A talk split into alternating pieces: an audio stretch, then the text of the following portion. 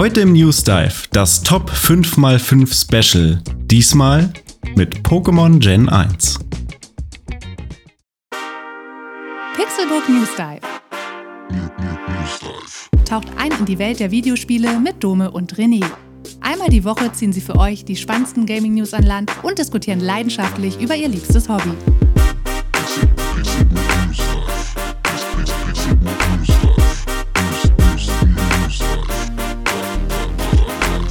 Moin und herzlich willkommen zum Pixelbook News Dive. Ich bin Dome und an meiner virtuellen Seite sitzt wie immer Professor Eichs Gehilfe René Deutschmann.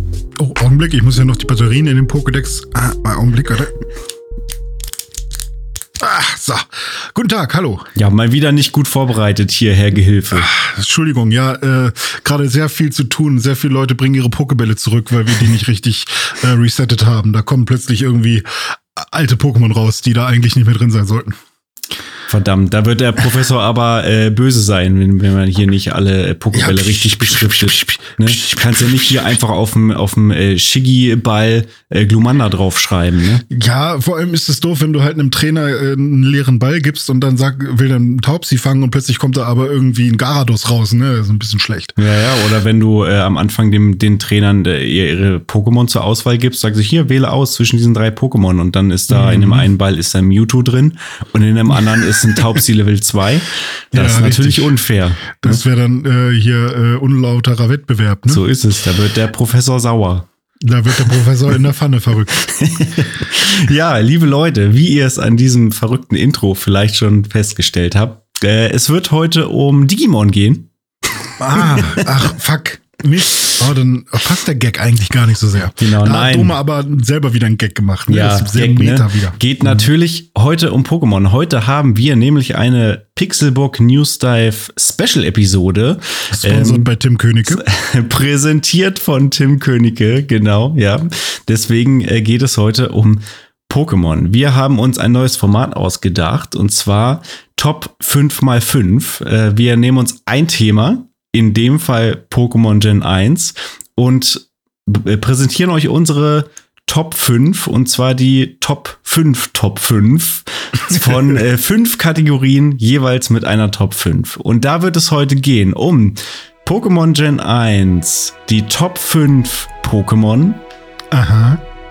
Die Top 5 Charaktere. Die Top 5 Attacken. Die Top 5 Locations aus den Spielen. Und natürlich, wie kann es anders sein, die Top 5 Glitches. Die jedes Kind beherrscht hat, obwohl es kein Internet gab. So ist es, ja. Das war früher äh, eine wilde Zeit, wo man sich dann auf dem Schulhof noch äh, erzählt hat, hier, weißt du, eigentlich hier, wie, es gibt diesen Glitch da, Sunnytown und so, ne? Was, Sunnytown, was? Das ist ja völlig verrückt. Ich habe ich hab unendlich Sonderbonbons, unendlich. und Meisterwelle gar kein Problem. Kannst einfach unendlich haben. So ist es. Genau über diese Dinge werden wir heute sprechen. Ähm, auch für euch zur Transparenz. Diese Folge ähm, zeichnen wir vorauf, weil ich, wenn ihr das jetzt hört, am Samstag, dem 21. bin ich gerade im Urlaub. Deswegen müssen wir einmal voraufzeichnen.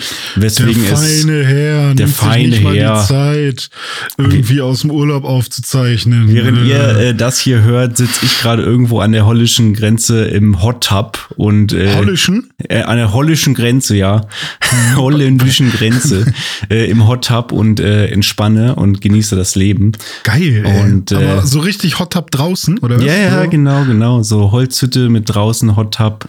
Nice. Entspannt. Wenn ich Glück habe, schneit. diesen Podcast hier, oder? Und hör, genau, hör, hör diesen Podcast. Nee, den, das mache ich natürlich nicht. Aber äh, damit ihr auch was auf den Ohren habt, während ich meinen Urlaub genieße, nehmen wir das heute einmal vorweg auf, was aber ähm, eigentlich auch in unser Konzept passt, denn wir haben es ja schon Anfang des Jahres angekündigt, dass wir jetzt ein bisschen freier mit unserem Format umgehen wollen. In der letzten Folge hatten wir sehr viele News und dieses Mal haben wir eben keine News, dafür ein Special.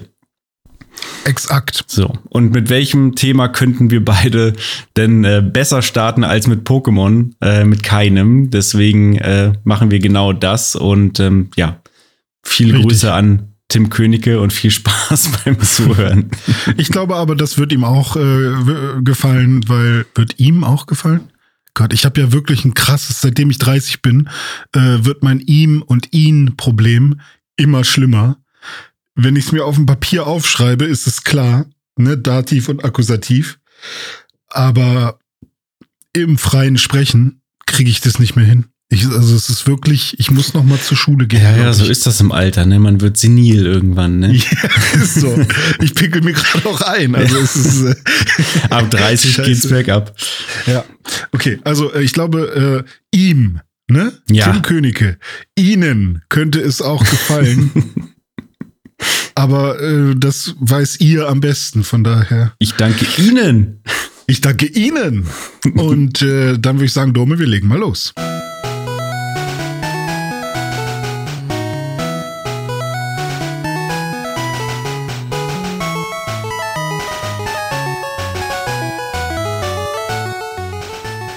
Und wir legen los mit der ersten Kategorie. Und das ist natürlich, wenn man über Pokémon spricht, unsere Top 5 der Pokémon aus Gen 1. Mhm. Ich mach das ist jetzt eine gemeinsame Top 5, sorry Dumme. Äh, das heißt, wir haben äh, uns zusammengesetzt und gesagt, okay, sag du mal ein paar, sag ich mal ein paar und die schmeißen wir dann zusammen und dann äh, finden wir noch gemeinsam ein äh, fünftes. Und es äh, ist jetzt nicht so, dass ich Domes Pokémon richtig doof finde oder so, aber es wäre schon ein bisschen zu viel geworden, hätten wir beide jetzt irgendwie eine Top 5 gehabt, dann hätten wir nämlich eine, also zehn Pokémon besprechen müssen. Ähm, aber das ist jetzt unsere gemeinsame kleine Top 5, die diese Pokémon spielen wir eigentlich, also bespielen wir eigentlich fast immer, wenn wir, oder eigentlich immer, oder? Wenn wir, wenn wir Gen 1 durchspielen. Pokémon spielen oder Pokémon bespielen klingt auch so lustig. Jetzt habe ich, weiß ich nicht, irgendwie so einen, so einen Dude im Kopf, der irgendwie so ein Entoron in beiden Händen hat und da so gitarrenmäßig drauf spielt. Das weiß ich auch nicht. Nee, das, das, nee, ich dachte eher so, äh, dass man die sich so mit Attacken und ähm, wie heißt es hier, äh, KP Plus und so, so hinformt, ah, wie man sie gerne haben will. Man bespielt sie. Ja. Ähm, ja, machen, fangen wir einfach mal an. Und heute am so? Entoron, René Deutschmann ja. mit einer Popballade. ja, so sieht's aus und das gilt natürlich für sämtliche Kategorien, dass wir jeweils eine gemeinsame Top 5 Liste hier aufgestellt haben. Meistens hat jeder von uns zwei reingeschmissen in den Hut und dann noch äh, haben wir noch ein fünftes dann gemeinsam ausgewählt. Ähm, und bei den Pokémon, da mache ich mal den Anfang mit meinem ersten Pick. Und das muss natürlich Glurak sein. Mein absolutes Lieblings-Pokémon immer noch bis heute. Mein äh, Lieblingsstarter ist dann logischerweise Glumanda und ich habe die erste Generation ja wirklich, also wir beide, sehr oft durchgespielt. Und ich habe in den meisten Fällen wirklich dann immer mit Glumanda gestartet, es zu Glutexo entwickelt und dann später zu Glurak auf Level 36. Ähm, die äh, Entwicklung zu Glutexo müsste auf Level 16 gewesen sein. Ich glaube, war das nicht in der ersten Generation so, dass alle drei Starter sich jeweils auf Level 16 entwickelt haben und dann wieder auf Level 36? Es gibt auf jeden Fall irgendwo ich weiß nicht, ob das schon bei Gen 1 war und ich krieg das auch mittlerweile immer durcheinander. Aber es gibt ja diese Pokémon, die sich auch auf Level 34 oder 32 ja, mal genau. äh, weiterentwickeln. Und ich meine, dass so ein Tonuptu oder so mhm, mhm, ähm, sich auf Level 32 entwickelt schon. Ja. Also ein, ein, warte, Eagle Lava zu Tonuptu auf mhm. Level 32 oder sowas. Mhm. Ähm, und ich meine auch, dass ein Kanimani sich schon auf Level 14 entwickelt. Oder es war andersrum, dass ein Feurigel sich auf Level 14 zu Igelava entwickelt. Und also es gibt irgendwo Unterschiede. Ich glaube, und ich weiß auch nicht, warum sie das auch. gemacht haben, aber es kann sein, dass es bei Gen 1 noch äh, einheitlich war. Ja. Ich meine nämlich auch, es war bei Gen 1 einheitlich und in der zweiten Generation haben sie dann da angefangen, äh, sich Pokémon früher oder später entwickeln zu lassen, auch bei den Startern. Jedenfalls äh, habe ich immer schon relativ früh im Spielverlauf dann Glurak gehabt, meistens schon äh, dann bevor ich gegen Misty gekämpft habe, also vorm zweiten Orden äh, schon Glurak, weil Misty war schon schwierig mit dem Starmie, wenn man da mit einem Glutexo angetreten ist. Da kann man schon Probleme bekommen. Es gibt natürlich auch andere Möglichkeiten, dass man sich irgendwie einen Pikachu holt oder so ähm, und dann äh, mit Elektro dann gegen Wasser kämpft. Aber ich habe es mir meistens so gemacht, dass ich dann ähm, Glurak schon hatte und dann äh, ja, ging, ging das dann von da an relativ flott und äh, wenn man dann so ein, sein Starter schon in der dritten Entwicklungsstufe hat, ist man dann auch sehr schnell äh, und sehr gut durchs Game gekommen eigentlich, wenn man den mhm. immer möglichst hochgelevelt hat. Ja. Ähm, ich kann da direkt noch was zu sagen. Äh, die Starter sind auch schon in der ersten Generation nicht einheitlich. Wirklich? Äh, Genau, ähm, und zwar ist Bisaflor auf ja. Level 32 schon zu erreichen. Äh, alles andere ist einheitlich, aber das ist okay. die einzige Abweichung. Das ist aber ja wir weird. beide sind ja auch keine Bisasam-Nutzer so, oder? Also ich habe nee. selten Bisasam ausgewählt, aber da gibt es schon diese eine äh, ja, Abweichung. Ja, siehst du, das erklärt's natürlich, weil ich also in den allermeisten Fällen immer Glomanda genommen habe. Dann, mhm. dann kam irgendwann danach kommt dann, also erstmal kommt lange nichts, dann kommt Shiggy. und äh, bei Shiggy ist es dann ja genauso mit den Levels. Und dann kam wieder lange nichts und dann kommt irgendwann mhm. mal Bisasam. Also das habe ich wirklich ja. seltenst genommen. Ja. ja, genau, das gleiche bei mir. Ich bin halt, ich finde auch Glurak mega geil ähm, und ich bin aber eher äh, der, der blaue Typ. Ich glaube, das ist so ein Farbding und auch so Drache Rache, aggressiv und äh, ich finde aber auch dieses äh, bei einem Tour Talk diese diese Hydropumpen, mhm. diese fetten Waffen, das war irgendwie, klar, ich finde halt Waffen an sich nicht so cool bei so Monstern, aber da finde ich, ist es so dezent und trotzdem cool. Ähm, also es ist noch nicht so cybermäßig wie bei einem Digimon. Und ja. mittlerweile, ne, wir haben jetzt ja ein Miraidon und äh, ein paar andere Pokémon, die ein bisschen krasser schon Richtung Digimon gehen. Äh, so, das wäre mir damals vielleicht schon too much gewesen. Wobei ähm, ich ja generell Digimon nicht verkehrt finde. Also nicht, was heißt nicht verkehrt, ich liebe Digimon, aber in diesem Kontext ähm, von Pokémon äh, fand ich ähm, ein Turtok ein bisschen cooler damals. Wobei ähm, Glurak muss, muss man schon zu, zumindest in der westlichen Welt, glaube ich, ähm, ist Glurak, obwohl, nee, auch im, was gab es vorher in der Jap im japanischen äh, Rot und Grün? Rot und ne? Grün, genau, ja. Ja, weil äh, so Drachen sind ja sowieso in der in der asiatischen ähm, Welt äh, ein großes Ding und ähm, nicht ohne Grund ist auch das ähm, Gen 1 ähm, First Edition Glurak Holo die teuerste Karte, die man irgendwie aus, aus dem Pokémon ähm, Trading Card Game irgendwie sich besorgen kann. Und ähm, ich finde es schon krass, dass Glurak halt wirklich so ein kultiges Pokémon ist und einfach so viele Nerven getroffen hat. Und Ah ja, genau, und das wollte ich auch noch sagen. Sorry, dass wir hier schon direkt so abschweifen, also nicht abschweifen, aber, aber Glurak hat so, bietet so viel Futter. Ja. Ähm, Im Anime, finde ich, haben sie es auf der einen Seite ganz cool gelöst, auf der anderen Seite hat es mich tierisch genervt, aber ich finde es mhm. eigentlich eine richtig gute Entscheidung, dass Ash dieses krasse Pokémon hat mhm. und Ash ist deine Identifikationsfigur und du bist auch so ja geil so ne also ich bin auch Teil dieser Reise ich habe dieses Glurak und man will es ständig einsetzen und der überkrasse Typ sein, aber es gehorcht ihm nicht. Ja. Und es ist halt ist, zu krass für ihn. Ja, ja, genau. Und das ist für mich halt so, so ein, und ich war als Kind genauso genervt, wie Ash wahrscheinlich genervt war, wenn Glurak halt nicht das gemacht hat, äh, was es sollte. Und ähm, das ist eigentlich eine kluge Sache. So, man gibt dem Protagonisten die ultimative Waffe an die Hand. Ähm, und es gibt ja dann auch, glaube ich, auf der Zinnoberinsel den Kampf gegen ein Magma, ist es, glaube ich, wo äh, Glurak dann den Geowurf macht und man denkt, what, okay, jetzt will ich auch Geowurf benutzen im Spiel. So ist es. Ähm, ja, genau. Weil vorher dachte man, Geowurf hört sich doof an. Ja. Was soll das? Äh, Geodreieck. Äh, ähm, und dann ist Geowurf aber, ah, okay, der fliegt also um die, um den Planeten rum und schmeißt dann äh, das Magma wieder in den, in den Vulkan rein. Ähm, kein, also mega nice. Also das fand ich noch, wollte ich noch einmal zu, zu Glurak sagen, äh, dass sie das cool im Anime auch umgesetzt haben, auch wenn es mich als Kind damals genervt ja, hat. Mega cool, also aber da sprichst du ja auch direkt mehrere Sachen an. Ne? Also einmal hat natürlich der Anime immer geholfen, unsere Fantasie mit zu befüttern, was man dann im Spiel sozusagen umsetzt, hier Stichwort Geowurf mhm. und so. Äh, zum anderen hat der Anime auch ähm, teilweise Dinge erklärt, die halt im Spiel passieren. So, wenn du nämlich ein Pokémon getauscht bekommst, und das war ja bei Ash so, er hat ja Ash, äh, Ash hat Glomanda da äh, von jemandem äh, bekommen, so, ähm, mhm. war also mhm. nicht sein eigener Fang, dann ist es halt so, dass ein Pokémon dir dann irgendwann nicht mehr gehorcht, wenn es zu hoch im Level steigt. Das hat dann ja bei ja. Ash angefangen schon, als Glumanda sich zu Glutexo entwickelt hat. Und bei Glurak war es dann erst recht so, dass Glurak quasi nur noch sein eigenes Ding gemacht hat und gar nicht mehr auf, ja. auf Ash gehört hat. Und äh, so ist es ja im Spiel auch.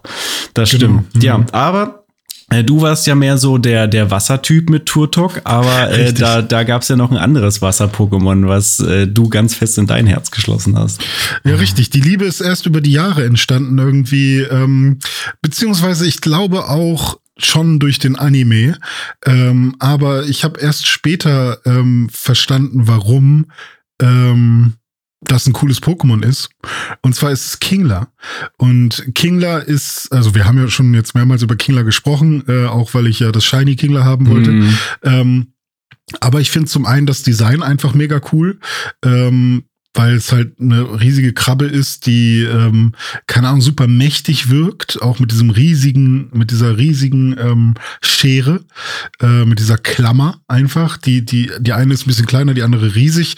Und ich glaube, das basiert ja auch auf einem echten Krebs. Also es gibt doch bestimmt Krebse, die eine große, oder ist das, ist das äh, Fantasie? Ich bin mir gerade nicht ich sicher. Ich glaube, das ist auch in echt so bei einigen ja, ne? Krebsen. Ne? Ja, richtig.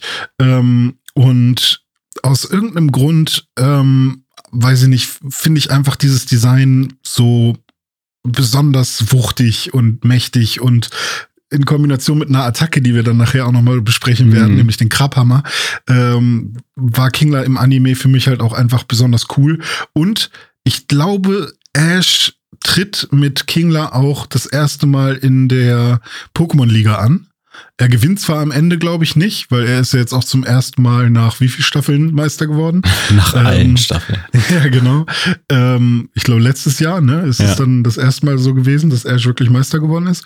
Und ähm, aber das war diese ganze kurz vor den Orange-Inseln, aber also Ende der, also Indigo-Liga, glaube ich, ne, erste mhm. Staffel, wo er dann am Ende eben ähm, ja, mit seinem Kingler und mit seinem anderen, mit den anderen Pokémon seines Teams äh, da antritt. Und da, ähm, weiß ich nicht, habe ich einfach so gespürt, er hat es ja auch als Krabi bekommen, die Entwicklung durchgemacht und ist halt irgendwie so ein bisschen so ein Underdog-Pokémon, was halt jetzt nicht jeder irgendwie immer sofort im Team hat, was man auch nicht ähm, am Anfang einer Reise direkt findet, sondern man muss schon irgendwie angeln äh, in Gen 1 oder äh, es irgendwie in einer, ähm, du, du kennst den Namen besser, äh, Seeschauminseln. Ja. Irgendwie, ich glaube, da findet man das auch mhm, irgendwo. Genau. Also es ist jetzt kein Pokémon, was man einfach so irgendwie hinterhergeschmissen bekommt, wie so ein Taubsi oder ein Radfratz.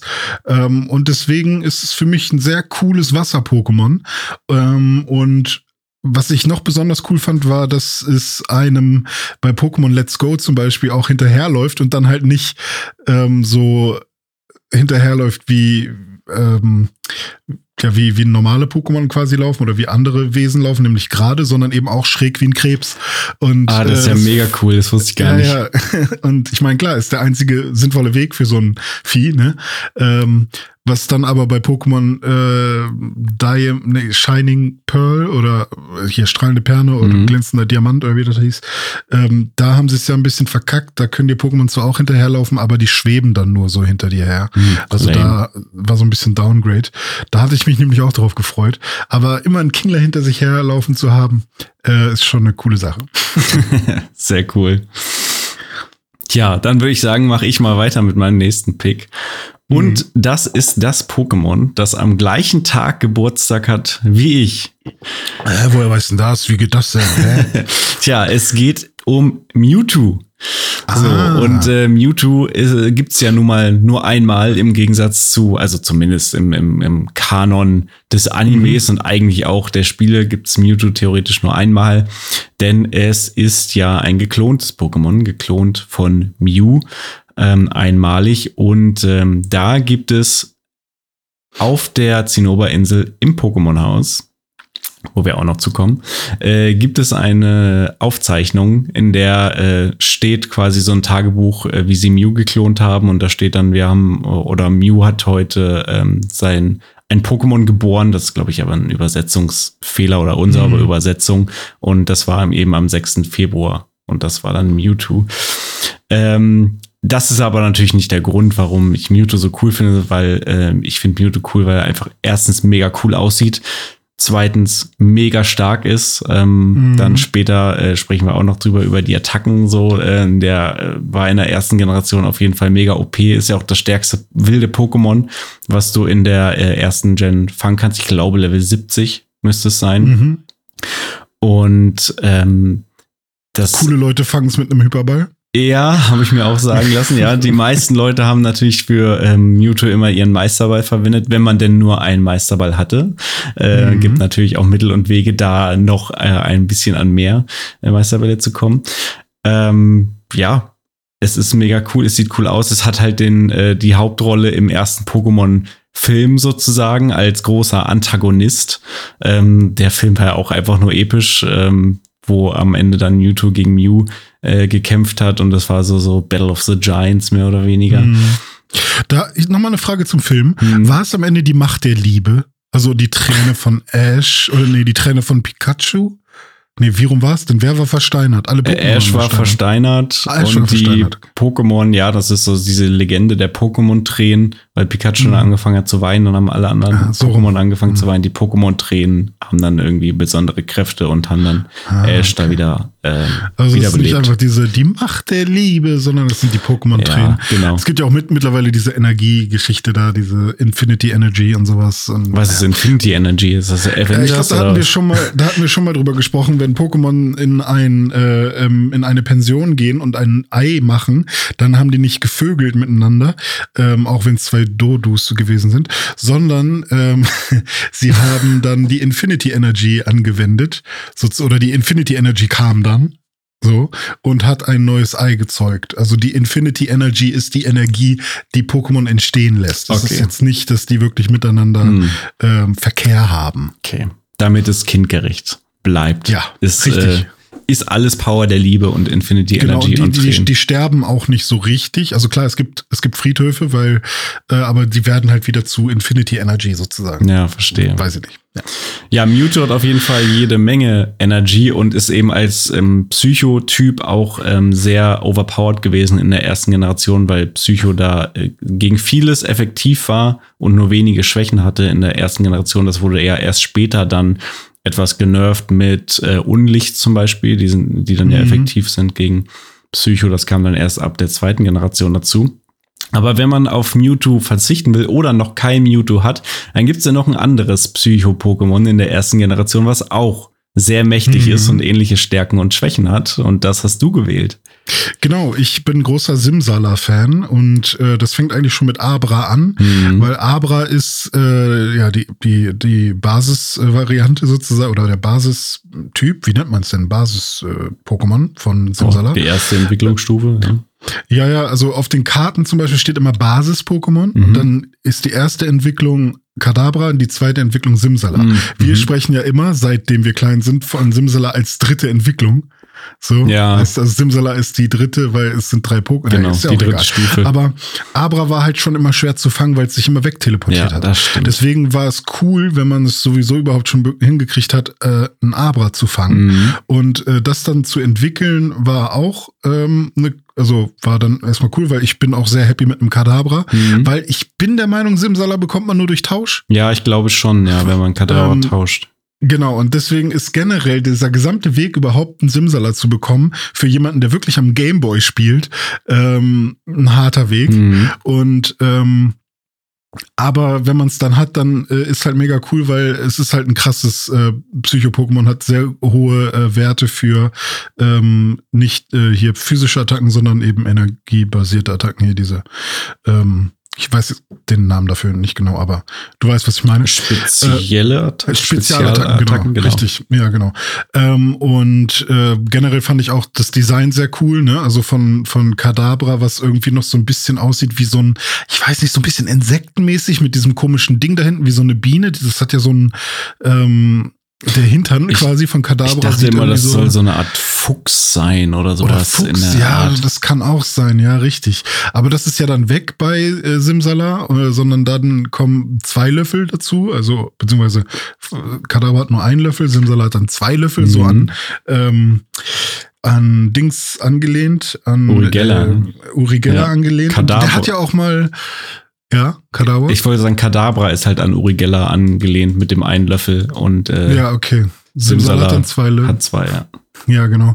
Und ich glaube, Uri Geller hat da sogar mal geklagt. Ich Mhm. glaube, da gab es auch so eine Story äh, zu. Ähm, und ähm, das, äh, ja, vom Design fand ich es halt auch immer relativ cool, dass dann halt auch irgendwie diese Löffel sich verbiegen und so. Das war halt einfach eine lustige Sache als Kind, äh, das so zu sehen.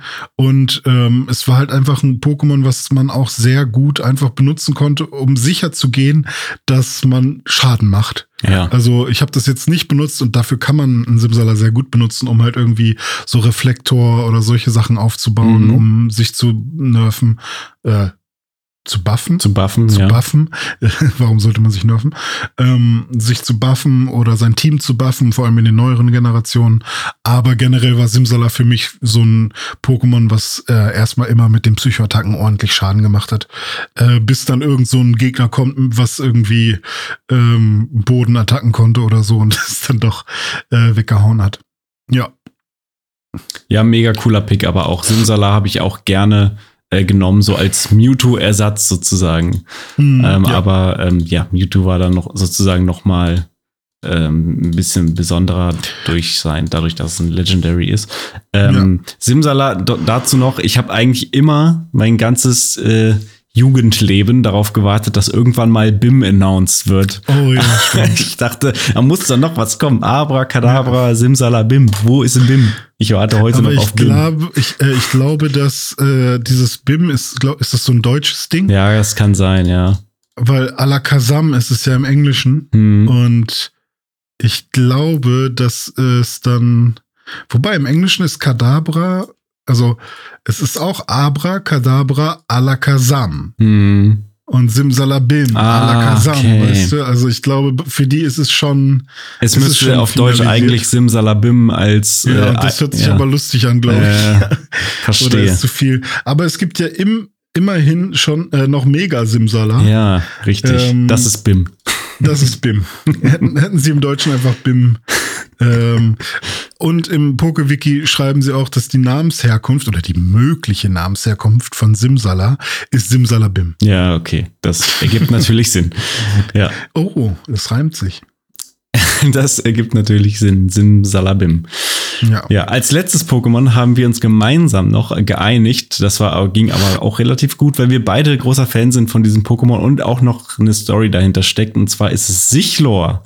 Mhm. Sichlor finde ich einfach äh, mega cool, weil es ein geiles Design hat. Also ein richtig Ja. cooles Design, so Gottesanbeterin mäßig, aber eben nicht von der Form her so wie eine Gottesanbeterin, aber eben diese zwei Sicheln hat und sonst einfach irgendwie cool aussieht, wie ein mächtiges Insekt, auch mit diesen Flügeln hinten noch. Also der hat, bringt irgendwie alles mit. Der steht auf zwei Beinen, hat trotzdem noch Flügel und hat diese Sicheln. Ähnlich wie ja auch Kabutops. Man Mhm. man sich ja überlegen, ob Kabutops so eine Art prähistorische Form von, von Sichlor ist, Ja, sozusagen. stimmt. Und es gibt ja auch coole Entwicklungen mittlerweile. Also zuerst Ja. Sherox äh, in der zweiten äh, Generation, was ja ähm, quasi ein Sichlor ist mit ähm, Krabben. Äh, Scheren, Mhm. wenn man so will. Warum kann der eigentlich nicht Krabhammer? Ja, weil er eine, keine Krabbe ist, ne?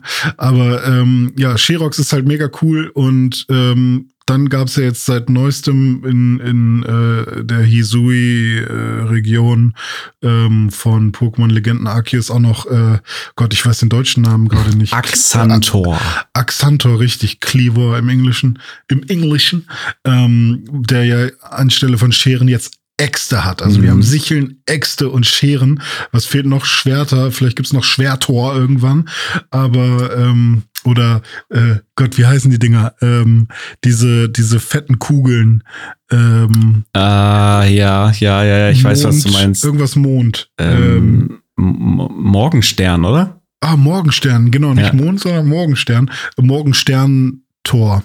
Lore. Ja, das wäre wär auch cool. Ja, Schwert gibt's ja mittlerweile bei Azugladis zum Beispiel. Der hat ja so zwei Ja, Schwerter. richtig. Ja, ist ja. übrigens mein, glaube ich, mein liebstes Pokémon aus der neuen Generation. Äh, Ah, cool. Gehört jetzt hier aber natürlich noch nicht rein. Ja, aber Sichlor ist ja auch deswegen besonders, weil das kannst du ja auch nicht einfach so irgendwo im Wilden äh, fangen und ganz Mhm. normal dagegen kämpfen und es schwächen und so weiter, sondern bei Sichlor ist ja äh, das Spezielle, dass du es nur in der Safari-Zone fangen kannst. Mhm. Und die Safari-Zone ist eben auch eine coole Sache, die sie eingebaut haben in der ersten Generation, wo es bestimmte Pokémon gibt, wie eben Sichlor oder auch ähm, Pinsir, was ja auch ja. so das Sichlo-Äquivalent sozusagen ist, aber irgendwie nicht ganz so cool. Äh, hat auch bis heute keine Entwicklung, glaube ich, bekommen, Pinsier, ne? Im Gegensatz zu. Ähm, ähm, ich, ich, nee, ich glaube nicht, nee. aber es gibt ähm, ich glaube, zu Pinsir gab es ein, ja genau, mit Pinsir Need gibt es eine Mega-Entwicklung ah, zu Mega okay. Pinsir. Immerhin das, das ist das Einzige. Ja, ja. ja und da gibt es noch Tauros zum Beispiel und Kangama und all diese Pokémon kannst du eben nur in der Safari-Zone fangen. Und da ist es so, dass du bestimmte Safari-Bälle bekommst und dann eben auch nicht äh, normal äh, gegen die Pokémon kämpfen kannst, sondern du bist ohne Pokémon in der Safari-Zone, musst deine Pokémon am Eingang abgeben und kannst dann mhm. nur die Pokémon ködern äh, mit einem Köder oder einen Stein werfen und sie damit irgendwie anlocken und reizen und äh, sie dann versuchen zu fangen. Ich muss zugeben, ich habe das bis heute nicht gecheckt. Ich weiß hm. nicht, was das bringt und wann ich was einsetzen muss. Wann muss ich ködern, wann muss ich einen Stein werfen. Ich bin irgendwann dazu übergegangen, das komplett wegzulassen und einfach nur noch Safari-Bälle zu werfen, so lange, bis ja. es irgendwann vielleicht mal klappt. Ja, ich weiß auch nicht, was da die, weil wenn man sie zu sehr ködert, dann kann es auch sein, dass die irgendwie abhauen wieder. Ja, ja. Nee, weiß ich nicht genau.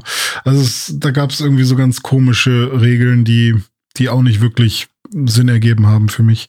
Ähm, ich habe ja Sichlor nicht letztes Jahr, also nicht von 2022 auf 23, sondern von 21 auf 22 an Silvester mit Lale, unserer gemeinsamen Freundin, ähm, gebaut als äh, quasi ja, Lego darf man ja nicht sagen, sonst haben wir gleich die Lego-Anwälte vor der Tür. Aber Klemmbaustein. Äh, Klemmbaustein-Set von Megaconstrux. Äh, und zwar gibt's da so ein, so ein Sichlor-Modell, was auch echt ganz cool äh, aussieht, finde ich, mit auch neuen Formteilen, sodass der Kopf von Sichlor, was ja schon eher so ein Drachenmäßig mhm. aussieht, ähm, und die Sicheln auch, alles quasi äh, extra äh, neu geformt dafür. Ähm, und dann baut man sich die Sichler zusammen und dann hat das so einen Drehmechanismus. Wenn man da auf so einen Knopf drückt oder irgendwo dran dreht, weiß ich nicht genau, ob das drücken oder drehen war, dann dreht sich das so um, um 90 Grad und schlägt einen Baum durch. Ah, und dann kippt cool. er auch so um die Seite, äh, zur Seite. Und das habe ich mir irgendwann mal gekauft und wollte da eigentlich mal ein Video zu machen. Aber dann habe ich gesagt, okay, äh, ich mache äh, heute, wir haben so äh, gemeinsam einfach Silvester gefeiert, weil wir beide nichts geplant hatten äh, in dem Jahr. Und dann haben wir irgendwie äh, super spontan am gleichen Abend äh, oder am, am gleichen Tag noch gesprochen, hey, was machst du eigentlich heute Abend? Nichts so, wollen wir nicht zusammen abhängen? Okay, dann lass uns doch gemeinsam Silvester feiern. Und dann habe ich meine beiden äh, Pokémon Mega Construct Sets, die ich noch rumliegen hatte, mitgebracht. Und dann war das unsere Silvester, ähm, unsere Silvester-Betätigung. Das ist cool. Und das war sehr cool. Ähm, ja. Lustigerweise, ähm, ich habe auch eine Sichlor-Geschichte mit Lale, mit der gleichen Person. Ach. Und zwar habe ich ja letztens mit ihr äh, Pokémon Karmesin Pupo gespielt und da habe ich ihr meinen Sichlor getauscht, damit es sich eben zu äh, Sherox entwickelt. Ah, muss es dann Metallmantel haben? Genau, du musst so? ihm Metallmantel okay. zum Tragen geben und es dann tauschen und dann entwickelt es sich mhm. zu Sherox. Also haben wir beide eine Sichlor-Geschichte mit der Freundin Lale. cool. Ja, ich glaube, Sherox ist, äh, Sherox, Sichlor ist auch ihr Lieblings-Pokémon, glaube ich. Ah, okay, das wusste ja, ich. Ich glaube, das äh, kommt noch dazu. cool. So, dann haben wir unsere fünf Pokémon, Glurak, Kingler, Mewtwo, Simsala, Sichlor, äh, einmal präsentiert und wir könnten damit gleich in die Top zwei von fünf rüber wechseln.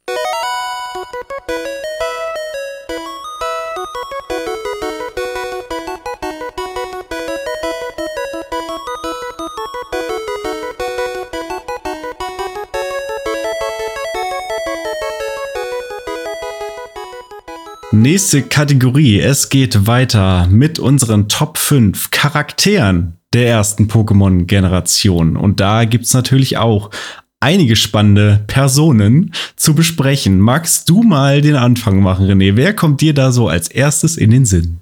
Ja, sehr gerne. Äh, wen ich sehr gern mag in po äh, Pokémon Gen 1 ähm, sind die Gehilfen von Professor Eich. Und ich bin mir gar nicht sicher, ob es mehrere sind oder nur einer, aber ich bin mir dann doch schon fast sicher oder hoffe, dass es so ist, dass es mehrere sind. Ähm, Wobei, er sagt schon immer, hallo, ich bin Professor Eichs Gehilfe. Oder sagt er, ich bin einer von Professor Eichs Gehilfen. Ich bin mir nicht sicher. Also, in meinem Kopf ist es immer der gleiche, der dir sozusagen ja. immer hinterherreist und immer da ist, wo, wo du auch Ja, bist. aber das Ding ist, Alter, der ist halt so oft an so unterschiedlichen ja, Orten. Ja. Aber ja, okay, vielleicht ist es immer der gleiche. Weil man trifft ihn ja auch quasi direkt am Anfang im äh, im, im Labor. Mhm. Ähm, und ich glaube, er gibt einem sogar Tränke oder Pokebälle oder irgendwas gibt er einem, wenn man ihn anspricht. Ähm, äh, und später gibt er einem halt dann noch andere diverse Items. Was ganz egal, äh, was, ob es jetzt mehrere sind oder nur einer oder so, weshalb ich ihn so cool finde, ist, dass man sich auf der Reise so weit weg von zu Hause nie wirklich alleine fühlt, sondern man hat dann immer das Gefühl, ach, da ist ja noch einer, das ist die Connection nach Hause, mhm. so, weißt du, das ist so, ähm, da ist noch jemand, der hat mich im Blick, mhm. der der weiß, dass ich hier lang komme. Äh, und das fand ich immer ganz schön. Ah, Professor Eichgehilfe, wir reden über die gleiche Person, wir kennen einander sozusagen. Das ist mhm. cool, wir kennen äh, Professor Eich und du hilfst mir sogar cool. Deswegen ähm, war das für mich immer eine schöne Sache, ähm, diese Gehilfen zu treffen oder den Gehilfen zu treffen. Und ähm, vor allem sind die Items, die er einem gibt, so ein EP-Teiler oder ein Detektor oder was auch immer, die helfen halt auch wirklich. So, und das sind dann, und, und man kann die auch verpassen und sie nicht, ähm, also das sind ja auch solche Sachen, Sachen wie, ähm, du musst dann halt bestimmte ähm, Voraussetzungen erfüllen, wie hab so und so viele Pokémon gefangen. Genau. Oder so und so viele Pokémon gesehen, meistens gefangen, glaube ich. Ähm, und wenn du das dann noch nicht gemacht hast, dann kriegst du bestimmte Items nicht. Aber es kann auch sein, dass du gar nicht diesen Gehilfen irgendwie findest, weil du gar nicht in den ersten Stock von irgendeinem Gebäude gehst und dann ähm, wird dir das niemals auffallen, dass mhm. da eigentlich noch ein cooles Item für dich äh, äh, gewesen ist. Von daher ähm, finde ich schon eine coole Sache. So ein bisschen Entdeckerdrang, der da ähm, belohnt wird und eben dieses Gefühl von, hey, ich bin nicht alleine auf dieser Reise. Ja, und es ist eben jedes Mal wieder eine Motivation, den Pokédex möglichst voll zu machen, weil das ist ja im ja. Grunde das Ziel von Professor Eich äh, und damit auch dein äh, Ziel neben Pokémon-Champion werden. Und er mhm. belohnt dich halt immer dafür, wenn du so und so viele Pokémon irgendwie gefangen hast. Exakt. Genau. Ja, ich habe einen Charakter gewählt, der ähnlich wie Professor Eichs Gehilfe immer wieder im Spiel auftaucht und auch eine Verbindung nach Hause ist und dir auch mhm. das Gefühl geben kann, ich bin hier nicht alleine auf dieser Reise, aber er ist kein Freund, sondern er ist ein Arsch. Und zwar dein Rivale, äh, Gary oder Blau, wie auch immer man will. Im Anime wäre es Gary, in, in Pokémon-Spielen ist es offiziell Blau. Ähm, mhm. Für mich ja mehr oder weniger ein und dieselbe Person. Äh, und der kommt natürlich immer wieder. Er ist ganz am Anfang schon da, wenn du ähm, im Professor Eichs äh, Labor dir dein erstes Pokémon aus, aussuchst und äh, will direkt gegen dich kämpfen, äh, fordert dich direkt heraus. Äh, bei mir hat er dann in der Regel Shigi gehabt, dann später Shillock und dann Turtok, weil ich ähm, ja immer mit Glumanda gespielt habe oder meistens. Und das war übrigens in der ersten Generation ja auch noch immer so eine Challenge. Also der war zum einen er war ein Arsch, weil er dich jedes Mal irgendwie blöd von der Seite angequatscht hat. Er kam immer in den ungünstigsten Situationen. Du wusstest in der Regel vorher nicht, wann der kommt. Du läufst irgendwo lang und plötzlich taucht er einfach auf und will gegen dich kämpfen und du warst vielleicht gar nicht darauf vorbereitet. Ja. Äh, dann äh, pumpt er dich immer noch an und sagt irgendwie so freche Sachen zu dir und geht, macht dann so Ciao und hatte dann auch noch immer diese coole Musik, so seinen, seinen mhm. eigenen sein eigenes Theme, was er immer gespielt hat, wenn er gekommen ist und wenn er äh, abgedackelt ist. Das fand ich mega cool. Also ich fand den einfach cool und er war aber auch ein cooler ja, Gegner, äh, über den man sich aufregen konnte und wo man sich dann gefreut hat, wenn man den äh, besiegt hat mal wieder. Ähm, sowas fand eigentlich auch viel stärker als Arenaleiter. Ne? Ja, also ja, ähm, das war halt wirklich mein Rivale. Also wirklich. Ähm, ja. Der war, der hatte immer ein richtig starkes Team. Später, ganz am Ende nach den Top 4, kommt er dann ja auch noch mal, ist ja schon Champ und dann musst du mhm. gegen ihn als letzten Gegner sozusagen noch mal antreten. Und der ist super stark, hat ein sehr ausgewogenes Team und eben das Starter-Pokémon, was sozusagen ähm, stärker ist im, gegen deins. Das vermisse ich heutzutage so ein bisschen. Heutzutage bei Pokémon sind die ähm, Rivalen immer so Waschlappen oder irgendwelche Leute, die eigentlich deine Freunde sein wollen und wir machen hier zusammen dieses Abenteuer. Und nehmen auch und immer bla, das Pokémon, was, was schwächer äh, ist. Ja, ja genau. genau. Also das war noch ein ich, richtig, ich richtig guter den Ansatz, Rivale. Weshalb sie das machen so. Ähm, um dir einfach so das Gefühl zu geben, dass ja, dass, dass du nicht alleine bist, vielleicht auch auf deiner Reise, wie eben mit den Gehilfen von Eich. Ähm, aber ja, so ein Rivale zu haben, ist halt auch eine coole Sache gewesen. Das, ähm, ja, ich, ähm, ich hatte gerade noch einen Gedanken, ähm, ja, genau. Äh, Gary war ja irgendwie auch so ein bisschen die Moral von Pokémon. Also, weil es gibt ja viele Mhm. Leute, die auch immer sagen, äh, vor allem hört man das so von, von Naturschützern und so, dass äh, Pokémon ja voll ähm, die Foltergeschichte ist, quasi. Man fängt Tiere quasi und zwingt sie zum Kämpfen und all sowas, ähm, worüber man auf jeden Fall diskutieren kann, wenn man das möchte. Aber ähm, an sich ähm, ist es ja mit Gary, da wird einem ja vorgeführt, wie man es nicht machen soll. Mhm. Also du sollst nicht so sein und du willst auch nicht so sein. Das ist halt wirklich so ein, der, der, der ist viel zu hart zu sein, Mhm. Pokémon sozusagen. Der äh, will eigentlich nur, äh, guckt nur auf die Stärke und nicht auf irgendwie Freundschaft so. Der ist, ähm, ja, guckt eigentlich nur auf den Erfolg und will irgendwie, auch in, im Anime hängt der ja immer nur mit den Damen rum und so Ja. und, äh, und lässt sich abfeiern und sowas. Ähm, und ich glaube, er wächst auch ein bisschen mit der Zeit und wird irgendwann, es gibt so ein, zwei Episoden, wo er dann irgendwie auch mal Professor Rocky bei einem Problem hilft Mhm. oder so, wo er dann sagt, okay, wir haben jetzt hier starke Pokémon, deswegen müssen wir auch dafür sorgen, dass äh, wir mit unseren Pokémon irgendwie sinnvolle Aufgaben erledigen. Aber an sich ist er ja erstmal diese Person, die ähm, ja quasi alles falsch macht, Ja. damit du davon lernst, ähm, was du eigentlich besser machen willst. Und ich habe daraus, also er war wirklich mein Rivale, mein das Gegenbild. Mhm. Und ich glaube, darin liegt auch der Wert. So Yin und Yang und er war halt die, die dunkle Seite. ähm, und ich war halt immer, in, während ich gespielt habe, die Seite, die, ich habe meine Pokémon geliebt. Ich wollte sie großziehen und irgendwie, ich habe mich schlecht gefühlt, wenn Pokémon an der letzten Stelle in der Liste war und habe das immer mal wieder nach oben gepackt oder so, weißt du? ja. Und ähm, ja, und ich glaube, deswegen ist es schon relativ wichtig, so einen so einen Gegenspieler zu haben, der, der, äh, mit dem man sich eben ga gar nicht identifiziert. So ist es. Und das führt uns auch direkt schon zum nächsten Charakter. Du hast schon gesagt, du warst Mhm. sozusagen genau das Gegenteil von Blau, nämlich Rot, der Hauptcharakter Exakt. aus der ersten Generation. Äh, wir haben ihn ja damals meistens Ash genannt, äh, weil ja, wir wollten ja den Anime irgendwie nachspielen. Äh, mittlerweile Mhm. weiß man, dass Ash und Rot dann eben eigentlich zwei unterschiedliche Charaktere sind. Rot ähm, tritt ja auch später dann noch mal in, in Spielen auf. Ich glaube, bei Sonne und Mond war es, dass man dann Rot und Blau begegnet ist und sich dann irgendwie aussuchen konnte, gegen wen von beiden man kämpfen wollte. Ähm, und Rot ist ja so ein Phänomen. Dadurch, dass du ihn gespielt hast in der ersten Generation, hatte er relativ wenig Charakter an sich, weil du ja sozusagen äh, bestimmst, wie er ist mit deinen Aktionen, die du machst im Spiel. Äh, erst später, nach der ersten Generation, wenn du ihn eben nicht mehr spielst, dann ähm, wird er ja zu einem Charakter, äh, wo Mhm. sie, sie äh, wo ja die Entwickler aber trotzdem die Entscheidung getroffen haben, ihm trotzdem möglichst kaum Charakter zu geben und der redet ja auch nie.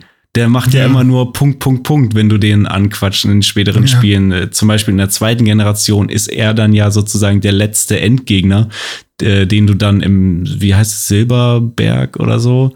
Da steht Oh, er dann stimmt, äh, ganz Mhm. alleine da in Nach der, der Höhle. Top 4 nochmal Genau. oder so? Oder ist es ganz woanders? Ich glaube, ganz am Ende nach den Top 4, nachdem du auch Kanto komplett alles gemacht Ja. hast und so, dann kannst du gegen ihn kämpfen und dann ist halt äh, ja der, Mhm. der, der krasse Kampf, äh, kämpfst sozusagen gegen dein vergangenes Ich aus dem alten Spiel und der ist halt auch der stärkste Trainer in dieser Welt Mhm. und der später auch dann, wenn er irgendwo anders nochmal auftaucht, zum Beispiel bei Sonne und Mond, super starker Trainer, äh, der ein Mhm. bisschen wortkarg ist. Äh, er kann ja nicht reden, weil äh, du müsstest ja für ihn reden eigentlich. Ja. Ich habe ihn auch immer Ash genannt, weil ich natürlich auch versucht habe, den Anime nachzuspielen. Aber irgendwann hat man dann natürlich auch schon mal andere Namen gegeben, genauso wie bei Gary. Den hat man dann auch mal Scheiße genannt, weil äh, Professor Eich dann sagt, Scheiße, es lag mir auf der Zunge. ähm, das war dann natürlich ein Running Gag, den man immer mal wieder gemacht hat. Aber wer auch im Anime vorkommt, ist eben Jesse und James, Mhm. beziehungsweise Team Rocket. Und die ähm, kommen natürlich auch im Spiel vor.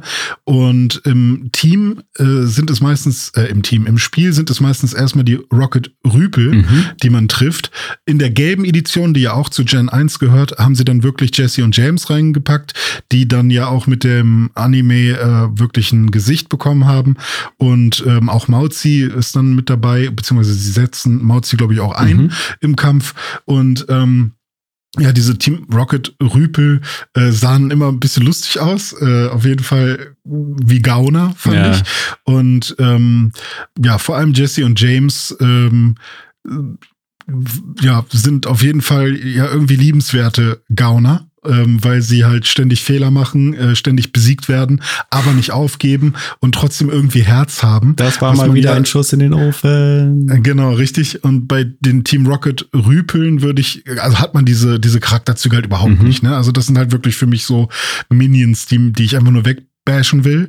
Aber sobald da Jesse und James äh, gegen mich kämpfen wollen, ist das für mich immer ein Event gewesen. Absolut. Und deswegen äh, war das auch ein Highlight für mich in der gelben Version, die ja wirklich viele ähm, Züge aus dem Anime dann nochmal aufgegriffen hat mit dem Pikachu, das dir hinterherläuft, wie eben Ja. bei Ash. Und eben Team Rocket, die dann an der Stelle, wo du in Blau und Rot äh, gegen normale Rocket-Rüpel gekämpft hast, dann immer mal wieder im Spiel eingestreut wurden. Dann, glaube ich, auch ein, ein eigenes Theme hatten und dann eben als wirklich Sie waren ja auch so ausgestaltet in ihrer Mini-Pixel-Figur, dass du sie erkannt hast. Jessie mit diesem langen roten Zopf und James mit den blauen Haaren, die dann immer zu zweit angekommen sind und dich so angerempelt haben von der Seite.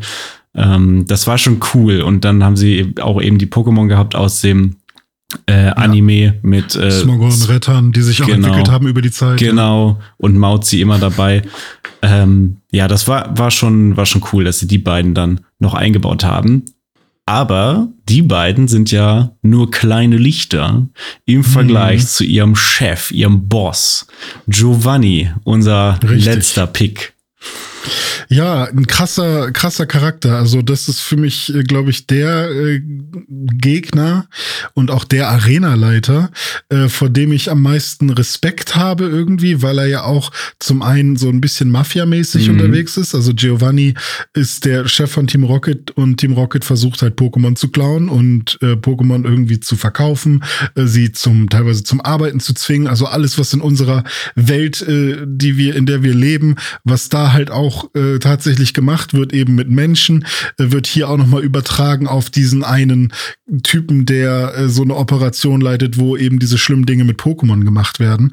Und ähm, da hat man dann eben wirklich das Gefühl, wenn man den besiegt und eben in die Quere kommt, dass man vielleicht auch wirklich was in der Welt, äh, dieser Pokémon-Welt, was bewegt hat und, und da wirklich einen Übeltäter äh, ausgeschaltet hat, ähm, der dann einem auch irgendwie, ich glaube, er ist derjenige, der den Meisterball auch entwickelt oder entwickeln lassen hat von seinen äh, Wissenschaftlern, oder? Ja, oder klaut er den nur? ich bin mir da ähm, nicht sicher. Es war in Zusammenarbeit mit der Sylph Scope äh, auf jeden Ja. Fall. Ja, auf jeden Fall hängt er da mit drin und ihm war das schon wichtig, diesen Meisterball irgendwie zu besitzen, Mhm. aber äh, wir kriegen den dann. Ja. Ähm, deswegen ist Giovanni schon eine relativ wichtige Persönlichkeit. Ich denke auch an den Arena-Kampf, Mhm. weil er ist so jemand, der wirklich, ähm, und das merkt man dann auch voll auf Risiko geht und äh, wirklich ähm, alles, äh, also wirklich alles haben will. Also er macht, er ist derjenige, der, der K.O.-Attacken benutzt. Ja, das wollte ja, ich damit sagen. Und halt auch solche Sachen benutzt wie Mega-Block und äh, Mhm. also so Items, die, die halt wirklich Leute benutzen, die so ein bisschen cheaten Ja, wollen. ja, also der kämpft du? wirklich mit allen Tricks. Der ist mit, Ja, mit allen. Wassern gewaschen und der schreckt vor nichts zurück.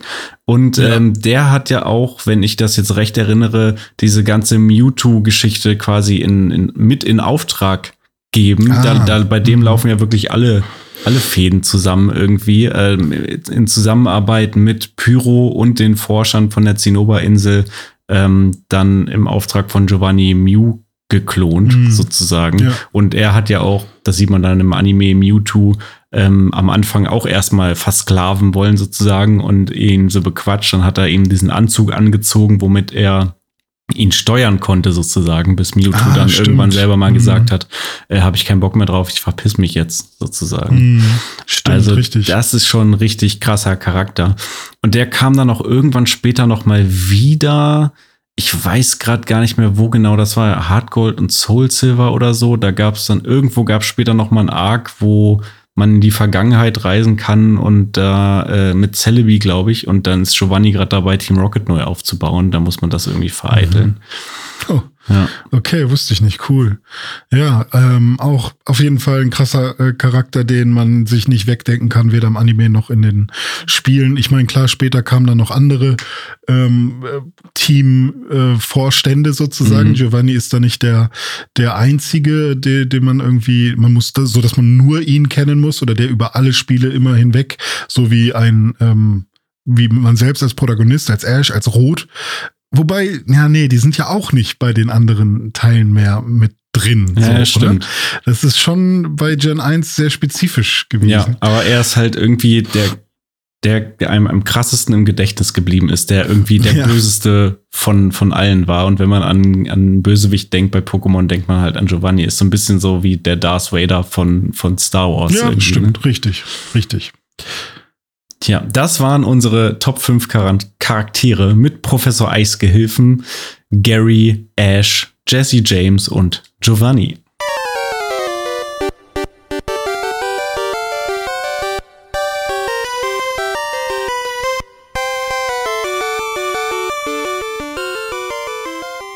Wir haben gerade schon über K.O.-Attacken gesprochen. Mhm. Ähm, ich glaube, wir haben jetzt keine K.O.-Attacke dabei nee. bei unseren liebsten Attacken, aber ähm, dafür fünf andere.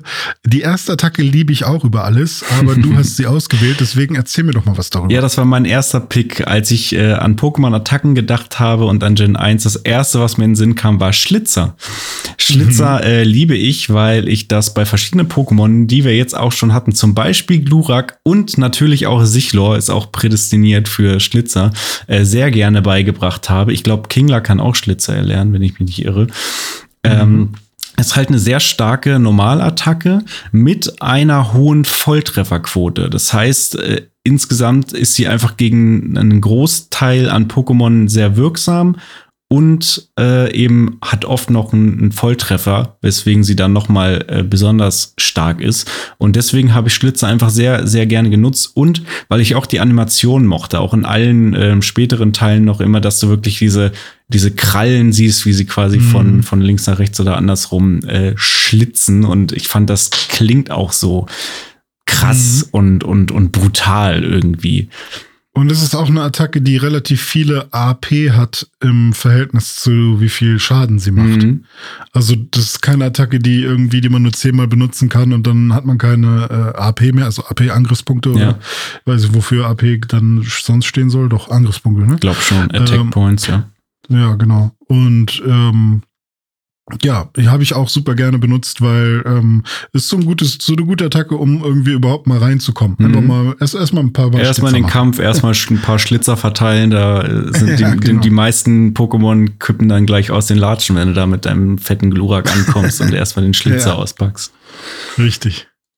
Ja, richtig. Ähm, mein Kingler kann auch Schlitzer lernen, aber mein Kingler kann auch Krabhammer ah, lernen. Geil. Und äh, es ist eines von sehr wenigen Pokémon, das tatsächlich diese Attacke lernen. Ich glaube, sieben haben wir vorhin gezählt. Mhm.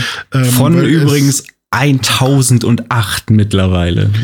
Richtig. Und äh, viele, also äh, es gibt auch Attacken, die von, nur von zwei Pokémon äh, erlernt werden können, zum Beispiel Wandler oder so, mhm. äh, was dann nur Ditto und Mew kann. Aber ähm, Krabhammer ist ja auch sehr besonders, weil es halt wirklich auch nur sieben Pokémon lernen können und auch nicht irgendwie andere noch über TM oder so, sondern es sind wirklich nur diese sieben. Und zwar alle Pokémon, die in irgendeiner Form aussehen wie eine Krabbe mhm. oder die so eine, so eine Klammer haben. Ähm, nur Sherox halt nicht.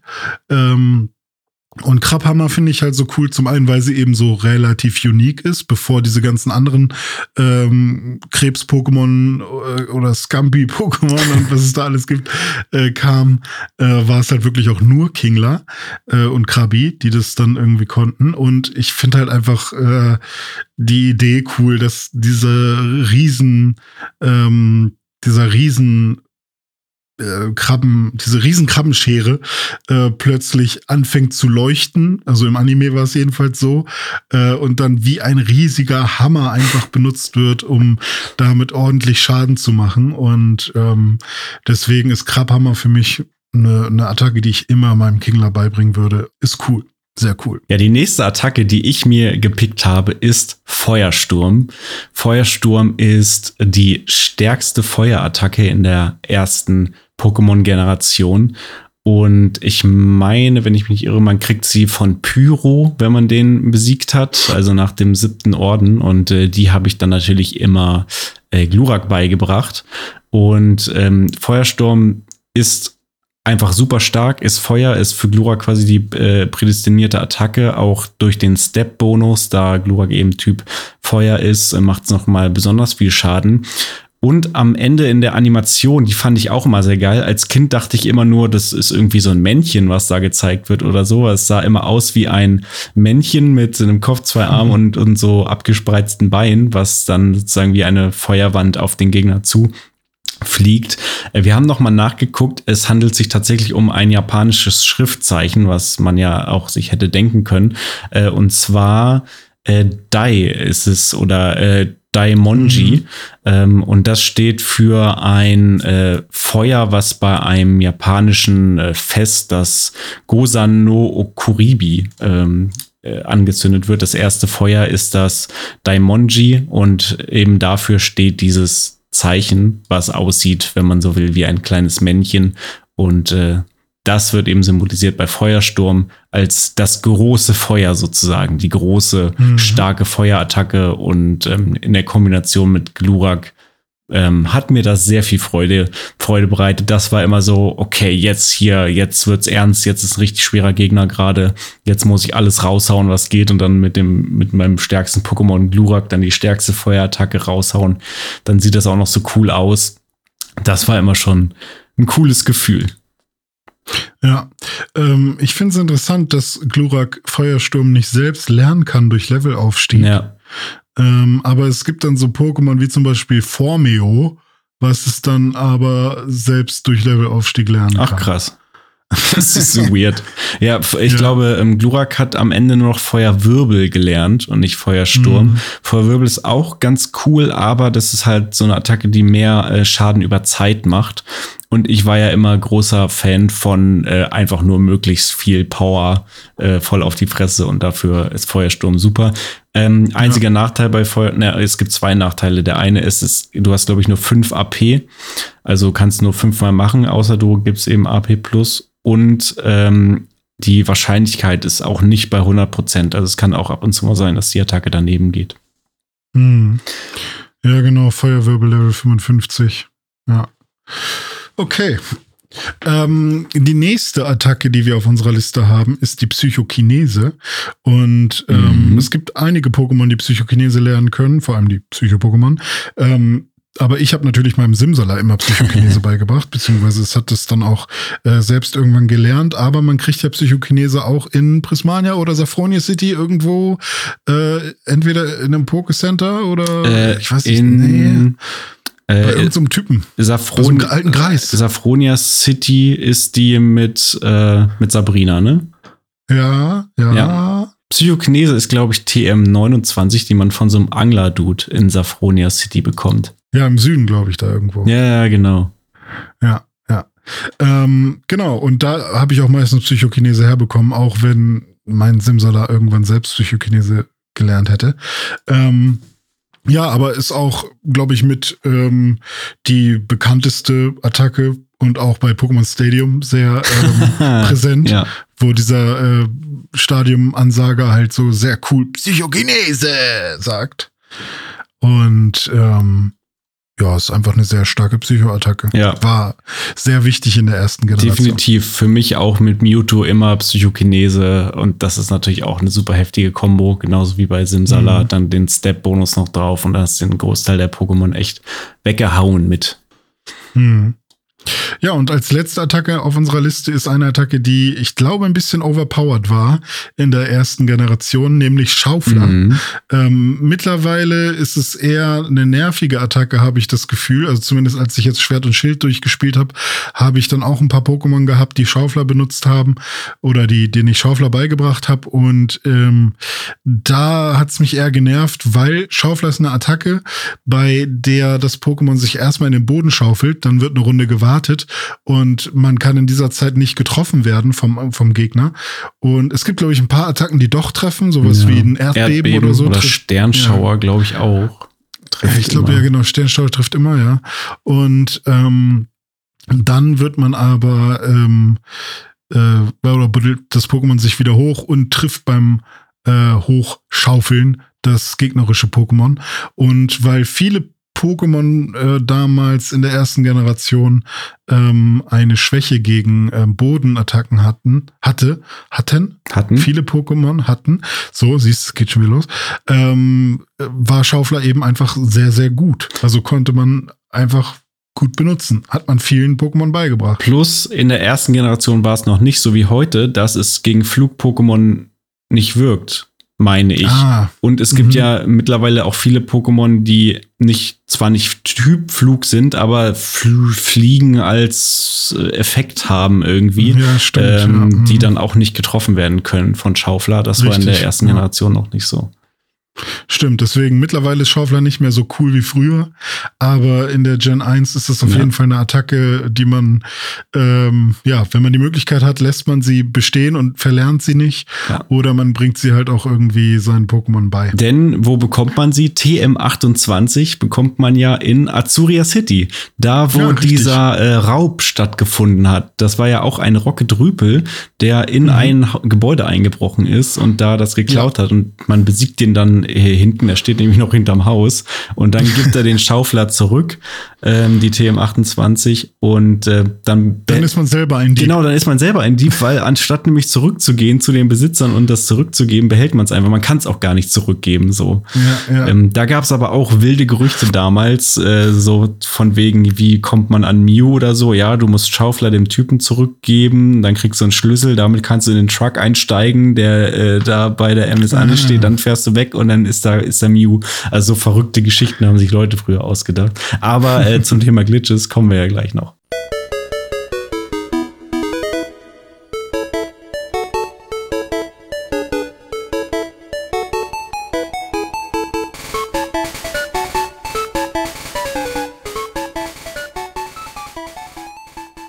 Wir erstmal zu unseren äh, Lieblingslocations und ähm, das, äh, ja, da gibt's auch einige. Wir konnten uns, glaube ich, ganz gut entscheiden. Es gibt natürlich so ein paar Standard-Locations, die jeder kennt. Wir haben jetzt mal versucht, ähm, welche zu nehmen, die auch ein bisschen unterschiedlich sind. Und ähm, ja, willst du mal anfangen mit der ersten Location? Ja, das mache ich sehr gerne. Habe ich vorhin schon erwähnt. Und zwar befinden wir uns auf der Zinnoberinsel und da im Pokémon-Haus, wie es in den ersten Generationen noch genannt wurde. Mittlerweile wurde es umbenannt in die Pokémon Villa. Aber gemeint ist das Haus, ähm, was oben links ähm, steht auf der Zinnoberinsel, also nordwestlich. Ähm, und da befindet sich der Fragezeichenöffner drin am Ende, den man braucht, um die Arena auf der Zinnoberinsel aufschließen zu können, um dann äh, viele Rätsel machen zu dürfen und dann später gegen Pyro zu kämpfen am Ende. Ähm, auf dem Weg dahin, habe ich ja vorhin auch schon erwähnt, findet man viele Aufzeichnungen in diesem äh, Pokémon-Haus. Das ist nämlich auch sozusagen mit ein Pokémon-Labor. Das ist das, wo äh, Mewtwo erschaffen wurde und in diesen Aufzeichnungen findet man dann eben Informationen über Mew und eben auch die Info mit der Aufzeichnung vom 6. Februar, dass ähm, Mewtwo geboren wurde, in Anführungszeichen. Ähm, das alles in diesem Haus. Ähm, dann findet man noch starke Items da. Ähm, ich glaube zum Beispiel Solarstrahl und Blizzard findet man Ja. als TM äh, dort drin. Und äh, es gibt noch ein paar Rocketrüpel und äh, Forschungsmitarbeiter gegen die, oh, Rocketrüpel weiß ich gar nicht, doch ich glaube auch Rocketrüpel, auf jeden Fall Forscher, gegen die man da äh, antreten kann. Dann gibt es da auch spezielle Pokémon wie Fukano und Vulpix, die man glaube ich auch nur dort finden kann. Und Slimers auch? Slimers, ja, Smogons, kann sein, Mhm. ja. Also das ist auf jeden Fall für mich immer eine ganz besondere Location gewesen, die ich gerne besucht habe und die ich irgendwie besonders fand. Hm. Eine Stadt, vor der ich immer Angst habe, äh, wenn ich äh, Pokémon spiele, ist Lavandia. Oh Also ja. früher habe ich Lavandia gesagt, Mhm. mittlerweile sage ich Lavandia. Ich glaube, das ist die richtige Aussprache, ich bin mir nicht ganz sicher. Aber ähm, in äh, Lavandia, Lavandia ähm, gibt es diese creepy Pokémon-Musik, von Mhm. der auch gesagt wird, dass äh, die Originalversion ähm, Leute dazu gebracht hat, Selbstmord zu begehen. Ähm, Creepypasta. Ja, genau, Creepypasta, was glaube ich nur eine Creepypasta ist. Aber tatsächlich wurde die Musik schon einmal geändert. Also in, ich glaube, in der Urversion von Pokémon-Spielen ist sie ein bisschen anders. Ja, also es gab ähm, verschiedene Versionen. Es gibt sozusagen die Beta-Version, äh, die mhm. ganz schlimm gewesen sein soll. Dann gab es eine leicht äh, in, abgeschwächte Version in den japanischen Originalspielen äh, Rot und Grün. Und mhm. dann noch mal eine äh, entschärfte Version für die europäischen Spiele oder ab Pokémon Blau ähm, und bei uns im Westen äh, Pokémon Blau und Rot. Genau. Ja. Und ich liebe den Song, weil er halt so prägnant ist und weil man ihn sofort wiedererkennt, aber er ist halt auch wirklich, er ist wirklich creepy. Und in der Stadt ist eben der Poketurm und das ist quasi ein Pokémon-Friedhof. Mhm. Und äh, da ist halt diese ganze Storyline über ähm, das Knogger, was ähm, da als Geist noch im Pokémon-Turm rumschwirrt. Und ähm, ja, man muss quasi diesen Geist äh, revealen mit dem, äh, mit dieser Sylph-Scope. Mhm. Und ähm, dann ähm, kann es endlich ruhen und ähm, ich weiß gar nicht, was, äh, was, was noch, ob da irgendwie dann passiert dann noch irgendwas? Ja, man kämpft auch gegen Gary im äh, ja, ja, in diesem Pokémon-Turm am Anfang. Ja. Und am Ende und kämpft man gegen Team Rocket noch, genau. Wo äh, in der ersten Generation auch mehrere Rocket-Rüpel sind, die man besiegen muss. Und in der zweiten sind es dann auch wieder Jesse hm. und James. Ah, ist da oben dann nicht auch äh, ein Typ irgendwie. Ja. Ist das nicht sogar ein, ist das nicht Mr. Fuji? Äh, ja, Mr. Fuji. Ja, genau. Ja, richtig. Ja. Und was macht der? Was, der was, gibt einem noch irgendwas. Noch gibt einem die Pokémon-Flöte? Kann das sein? Ja, ich glaube, man kriegt von dem die Pokeflöte. Ja. ja. Richtig. Und ja, genau. Und dann hat man die Pokeflöte und äh, damit kann man auch Dinge tun. Aber generell ist ähm, der Pokémon-Turm schon im. Also ich find, fand ihn damals ein bisschen nervig, weil äh, man gegen sehr viele ähm, Nebulax und Apollos mhm. äh, äh, kämpft und auch diese ganzen ähm, Exorzistinnen. Diese Exorzistinnen da rumhängen und das sind dann schon ein paar Kämpfe, die man machen mhm. muss. Aber äh, der Vibe ist natürlich sehr cool. Also ja. Also das ist wirklich, vor allem wenn man da gerade aus so einer Höhle kommt, ähm, oh, ist schon ganz nice. Ja, und vor allem braucht man ja auch erst die Silpscope, um überhaupt da die Pokémon zu identifizieren. Ne? Sonst ja, tauchen richtig, ja die ja. ganze Zeit diese Geister auf, was ja auch total mhm. weird ist und auch creepy. Äh, dieser ja. Geist, gegen den du dann auch gar nicht kämpfen kannst, weil du dich nicht rühren kannst vor Angst. Richtig, stimmt. Ähm, dieser Geist. Und deine Pokémon nicht, auch nicht. Genau. Ne? Die sind dann auch irgendwie, ja. Und dieser Geist taucht ja später auch noch mal als Sprite auf, wenn wir uns im Bereich der Glitches äh, bewegen. Und es gibt noch einen, auch so einen Glitch oder Skip, den man hier machen kann. Und zwar, wenn man nicht die Silp Scope hat, kann man äh, trotzdem äh, den Pokémon-Turm meistern, indem man eine Pokepuppe benutzt und aus dem Kampf mit diesem ähm, Knogger auch, also sozusagen bevor es, bevor der Geist identifiziert wurde, kann man dann flüchten und das gilt dann als bestandener Kampf und du kommst da weiter. Das heißt, du kannst oh. die komplette Story um die Silpscope äh, skippen, was natürlich äh, dabei hilft, wenn man jetzt irgendwie schnell durchs Spiel kommen will oder so. Da spiel, äh, spart man mal eben eine Stunde Spielzeit oder so. Wo kriegt man denn die erste Pokepuppe? Ähm, ich glaube, die kann man in Prismania City im, ähm, im ah, Einkaufszentrum okay. kaufen. Ja, okay, immerhin, verstehe. Ja, ja nice. Ähm, was hat es denn mit der Azuria-Höhle auf sich? Weil wir sind ja in Lavandia schon dran vorbei. Äh, mhm. Jetzt gehen wir kurz mal wieder ein bisschen zurück. Und Azuria City ist ja was, ist ja eine Stadt, wo man sehr früh ist. Das ist ja der zweite Orden. Ja. Ähm, aber eine Höhle? Warum? Da ist doch keine Höhle. Oder doch? ja, in Azuria City, da ist eine Höhle und zwar äh, auch wieder im Nordwesten, äh, wenn man quasi über die Nuggetbrücke geht und dann links rum durchs Gebüsch und dann gibt es eine Stelle, wo man Surfer einsetzen kann. Äh, das hat man natürlich zu dem Zeitpunkt, wenn man im Spiel erstmals in Azuria City ist, noch gar nicht. Und äh, selbst wenn man es hätte, ähm, du, du kannst dann surfen und dann kommst du tatsächlich zur Azuria Höhle, eine Höhle, wo ein Dude davor steht. Und dieser Dude, der ist auch erst dann weg und lässt dich durch, wenn du die Top 4 besiegt hast, weil in dieser Azuria-Höhle nämlich sehr starke Pokémon sich befinden Und zwar ist das sozusagen der Ort äh, nach den Top 4, wo man dann hingehen kann, um da nochmal sehr starke Pokémon äh, auf sehr hohen Leveln zu finden. Und ganz am Ende dieser Höhle, da befindet sich nämlich Mewtwo. Das ist der Ort, an den sich Mewtwo zurückgezogen hat nach dem äh, ganzen Debakel auf der Zinnober-Insel und so weiter, was man ja hauptsächlich aus dem Anime kennt. Ähm, aber da hat sich Mewtwo zurückgezogen und hat da starke Pokémon um sich geschart, die sich alle in dieser Höhle befinden. Und äh, ja, da kommt man dann eben erst gegen Ende des Spiels hin. Das ist sozusagen Endgame, wo man dann sich das stärkste Pokémon mit Mewtwo noch holen kann. Ähm, was ja auch ganz schlau ist, weil wenn du das vor den Top 4 schon bekommen könntest, wäre es ja vielleicht ein bisschen zu einfach, dann äh, gegen Mhm. die Top 4 zu bestehen.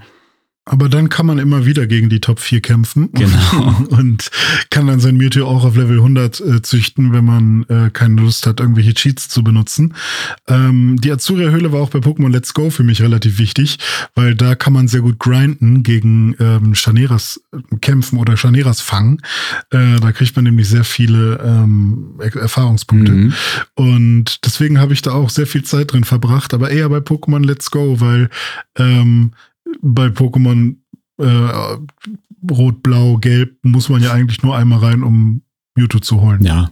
Es gibt da auch viele Golbats und so Sachen, die man jetzt, Ja. äh, auf die man vielleicht gar nicht so Bock hat. Hm, Ja. hm. Worauf man Bock haben könnte, ist ein richtig starkes Relaxo zu haben. Und Relaxo gibt es nur zweimal äh, Mhm. in, in äh, Pokémon Rot, Blau und Gelb. Ähm, und zwar gibt es zwei exakte Locations, die immer gleich sind. Ähm, und zwar einmal ähm, in Orania City Richtung Osten, wenn man ähm, Richtung ja so Anglerstege geht. Mhm. Da ist so eine, ich sag mal, T-Kreuzung Genau. äh, wo Relaxo den Weg versperrt, sodass man da erstmal nicht langkommt. Ähm, Im Norden wäre Lavandia Mhm. und im Süden wäre dann irgendwann Fuxania City. Ähm, und im äh, Westen ist halt Orania City. Und dann gibt es noch hinter Prismania City im Westen ähm, gibt es dann diesen Radweg, Mhm. der nach Süden führt. Und dieser Radweg wird quasi auch erstmal versperrt von einem schlafenden Relaxo. Und, Und dann Relaxo sind ja äh, gibt es noch Mhm. eine Location, die mich vorhin ein bisschen verwirrt hat, weil Ja. ich hatte nämlich in meinem Kopf ganz prägnant ein Bild von dem Relaxo, wie es vor der Dicta-Höhle äh, liegt. Mhm. Und das ist aber erst in Pokémon Gold und Silber so. Wenn man dann da zurück nach Kanto kommt, dann liegt da vor der Dicta-Höhle da in äh, Orania Richtig. City ist es, glaube ich, ne? Dann liegt da ein Relaxo davor. Aber eben Ja. nicht in der ersten Generation. Und ähm, ja, was braucht man? Man braucht die Pokeflöte, damit kann man Relaxo aufwecken. Ähm, da spielt man dann ein Lied äh, drauf und äh, dann beginnt ein Kampf. Und im besten Fall ist man dann vorbereitet, kann das Relaxo schwächen, vielleicht auch ähm, ja, paralysieren oder auch wieder einschlafen lassen, ohne dass es vorher Erholung macht. Mhm. Und ähm, dann kann man es fangen und äh, hat dann auch ein sehr starkes Normal-Pokémon mit sehr viel HP und ein sehr, eine sehr groß, einer sehr großen physischen Angriffskraft. Ähm, ja, aber ansonsten ähm, hat man das gekillt und dann wird man auch, also bis auf diese zwei Chancen, findet man dann kein Relaxo mehr. Da muss man es tauschen, wenn man das verkackt Das hat. stimmt. Ja, Ja. Ich glaube, es ist das einzige Pokémon, was es exakt zweimal im Spiel gibt, oder? Weil die Ja, anderen gibt es entweder halt unendlich oft oder nur einmal. Ja, das stimmt. Es kann sein, dass das das Einzige ist. Obwohl, ja doch, nee, auch die Fossile gibt's alle nur einmal. Also es gibt Pokémon, die gibt es keinmal. Mhm. Es gibt Pokémon, die gibt es einmal. Es gibt Pokémon, die gibt es zweimal, wie, wie Relaxo. Aber ansonsten, neben Relaxo, Evoli Jetzt auch nur einmal. gibt's auch nur einmal. Hm, interessant. Vielleicht hilft da ja später noch ein Glitch. das stimmt, ja. ja, und die letzte Location, die wir uns noch ausgesucht haben, ist die Siegesstraße. Äh, die Mhm. Siegesstraße ähm, ist. Dizzy? Äh, Sieges. die Siegesstraße, genau. äh, die Siegesstraße ist anders, als ich es ursprünglich immer dachte, ähm, der direkte Weg zu den Top 4, also dieser kurze, relativ kurze Weg, äh, oder eben der erste Weg vor der Siegesstraße. Siegesstraße ist nämlich die Höhle, genau Mhm. ähm, ja, zwischen Vertania City ähm, und dem Indigo-Plateau, was ja da Mhm. ist, wo die Top 4 residieren. Ist die Höhle, durch die man durch muss. Ähm, wir haben das aber hier auch mit aufgeführt, nicht nur wegen der Höhle, äh, wo man auch starke Pokémon trifft und Rätsel lösen muss mit diesen Druckschaltern, um dann äh, durchzukommen, wo man mit Stärke Felsen von A nach B schieben muss und auch ja. zwischendurch noch Lavados fangen kann, was ja auch sehr wichtig ist an dieser Location. Mhm. Ähm, für uns war aber Top-Schutz ohne Ende benutzen sollte, ja. wenn man nicht äh, einen Rappler bekommen will. Ja, genau. Dank der Random Encounter-Rate, die irgendwie gefühlt in diesen Höhlen besonders hoch ist, ähm, habe ich da mhm. bin ich da auch immer mit Top-Schutz ähm, zum großen Teil durch. Ähm, Genau, die, der Weg zur Siegesstraße, also von Vertania City zur Siegesstraße, ist auch noch besonders. Zum einen, weil man an der Stelle zweimal äh, Gary trifft im Spiel, wenn man nämlich da auf dem Weg hin ist.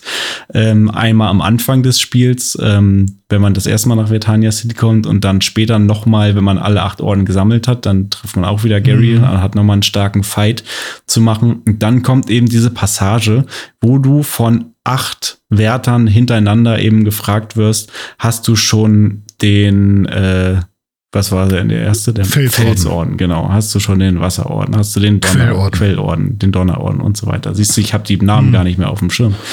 Äh, ich war aber auch gerade nur so, weil ich keinen Satz formulieren musste, sondern ich konnte die ganze Zeit über diesen Orden ah, nachdenken. Ah, okay. Ich weiß noch Erdorden. Was kommt denn? Erdorden? Ist der letzte. Aber Ach so, wegen Giovanni, ja, richtig. Aber Donnerorden und danach kam, was, wo ist man dann? Nach, äh, nach Major Bob? Ist man dann bei Erika, also Pflanzenorden? Ja, dann müsste der? der Pflanzenorden kommen. Oder ist es Käferorden? Nee, Käfer ist in der zweiten Generation. Okay. Das müsste der Pflanzenorden sein. Orden. So, ich habe sie mal rausgefunden. Äh, Felsorden ist Rocco, Quellorden, Misty, Donnerorden, Major Bob, Farborden ist Erika.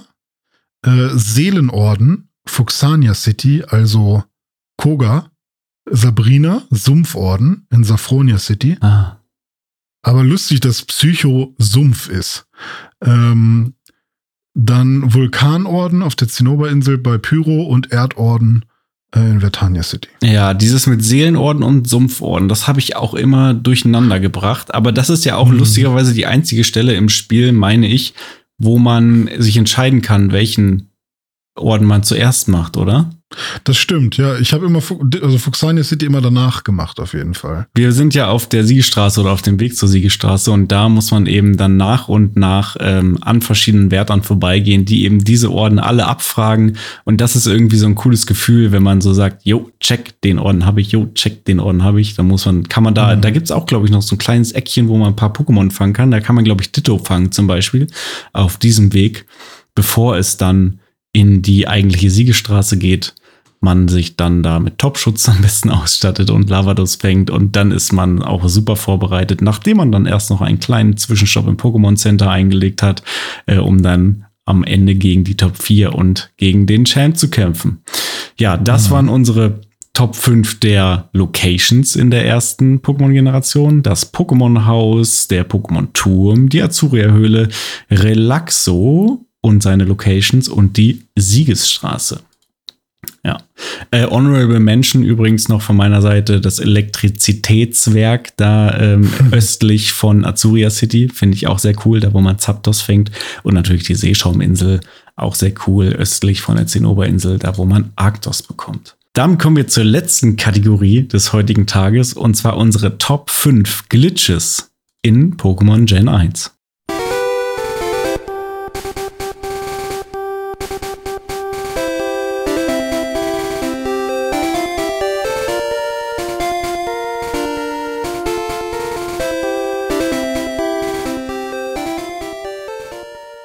Der wichtigste Glitch ist natürlich, wenn man alle 151 Pokémon haben möchte, mhm. ist, wie kriege ich denn, nachdem ich Mewtwo habe, auch noch Mew? Dome, du weißt das ja noch besonders gut. Wir haben das beide schon, glaube ich, mehrmals gemacht.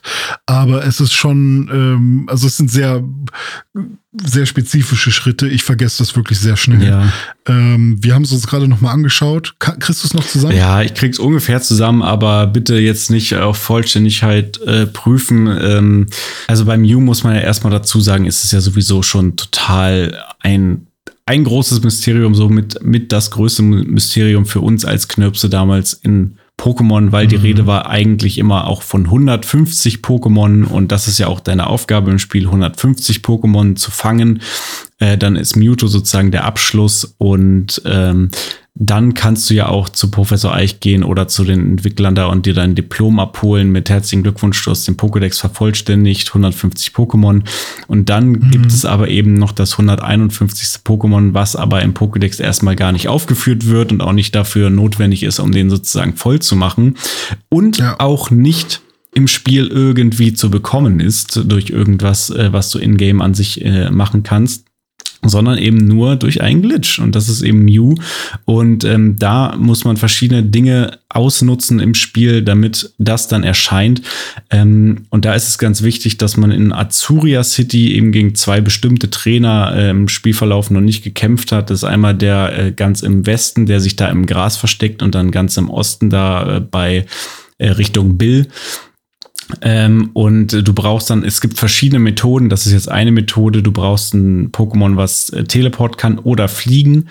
Äh, also ein Abra mit Teleport zum Beispiel oder andre, ein anderes Pokémon, was Fliegen beherrscht, muss dann im äh, Osten, äh, im Westen auf den Trainer, der sich im Gras versteckt, zugehen und dann in dem Moment, wo du auf ihn zugekommen bist und er das Ausrufzeichen über seinem Kopf bekommt, du musst sofort auf Start drücken, sodass der ähm, Trainer dich zwar sieht, aber der Kampf nicht zustande kommt und dich dann mit Abra wegteleportieren oder mit, ähm, mit einem Pokémon wegfliegen.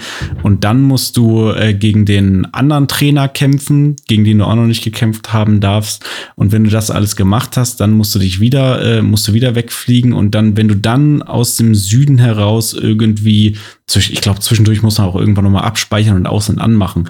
Ähm, wenn du dann aber aus dem Süden heraus ähm, vom Pokémon Center in Azuria City wieder die Nuggetbrücke hochgehst, dann äh, erscheint irgendwann das Menü von alleine und danach geht ein Kampf los. Dann triffst du sozusagen an der Stelle, ich glaube, wo du normalerweise im Spielverlauf äh, einmal Gary triffst, das Gary-Event, was mhm. da auf dieser Nuggetbrücke stattfindet, da wird dann ein Kampf ausgelöst und da erscheint dann ein Mew Level 7, ähm, ja. was halt eigentlich überhaupt nicht so sein sollte, sondern ein Glitch ist. So, aber das ist eben eine Möglichkeit, wie man dann in, in der alten Pokémon-Generation des Mew kommen kann. Und äh, das habe ich auch ein, zwei Mal gemacht und dann war man auf jeden Fall sehr happy, äh, wenn man Mew hatte. Und es ist ja auch irgendwie bis heute einfach noch weird. Du hast dann dieses Pokémon, was existiert, was komplett Werte hat und bestimmte Eigenschaften, was auch ein eigenes Sprite hat, äh, dann im Pokédex auftaucht, was du in Pokémon Stadium dann auch benutzen konntest. So, das war auch nochmal ein Highlight für mich, dann mit Mew in Pokémon Stadium kämpfen. Aber was ja. halt irgendwie nur durch diesen komischen Glitch zu bekommen ist. Also schon eine wilde Geschichte. Ja, und wäre dieser Glitch nicht äh, und wäre es nicht doch irgendwie vorhanden im Spiel, dann hätte man nie die Möglichkeit gehabt, Mew zu bekommen in irgendeiner Weise. Ja. Außer halt bei diesen Events, die es, oder wenn man jetzt hier, es gab ja bei Pokémon Let's Go, wenn du dir den Pokéball Plus da kaufst, dann kriegst du halt Mew als Geheimgeschenk oder was. Aber ansonsten wäre Mew ja wirklich einfach nur ein Pokémon gewesen, was äh, im Anime oder in der Lore existiert hätte. Und so hat man es jetzt spielbar gemacht, was ich irgendwie ganz cool finde. Ähm, Gehen wir mal rüber zu einem Glitch, den, glaube ich, jeder benutzt hat damals als Kind, äh, nämlich der Glitch, ähm, der dafür gesorgt hat, dass man seine Items vervielfachen konnte. Oh, yeah. Und zwar das Item, was man an der sechsten Stelle hatte, konnte man ähm, vervielfachen und zwar, ich glaube, 126 Mal ähm, war es dann da oder 128 genau. Mal. Ist auch nicht so wild, wie viel es am Ende tatsächlich waren, aber ähm, das ist der Missing No Glitch mhm. oder ich weiß nicht, wie man den sonst nennen sollte, aber Missing No spielt eine große äh, ja, Rolle. Ja. Ähm, wenn ich mich richtig erinnere, korrigiere mich, während ich äh, rede, war es so, dass man das Item an die sechste Stelle packen mhm. musste. Dann spricht man mit dem Typen, der einem erklären soll, wie man äh, Pokémon fängt. In Vertania City, genau. Genau, das lässt man sich auch erklären? Nee, muss man, glaube ich, gar nicht. Ich oh, glaube, du musst sie nur okay. anquatschen. Du kannst auch auf Nein mhm. drücken. Dann fliegt man an die Zinnoberinsel, mhm. auf die Zinnoberinsel und dann kann man schon an dem rechten Rand der Zinnoberinsel quasi am Beach hoch und runter surfen. Genau.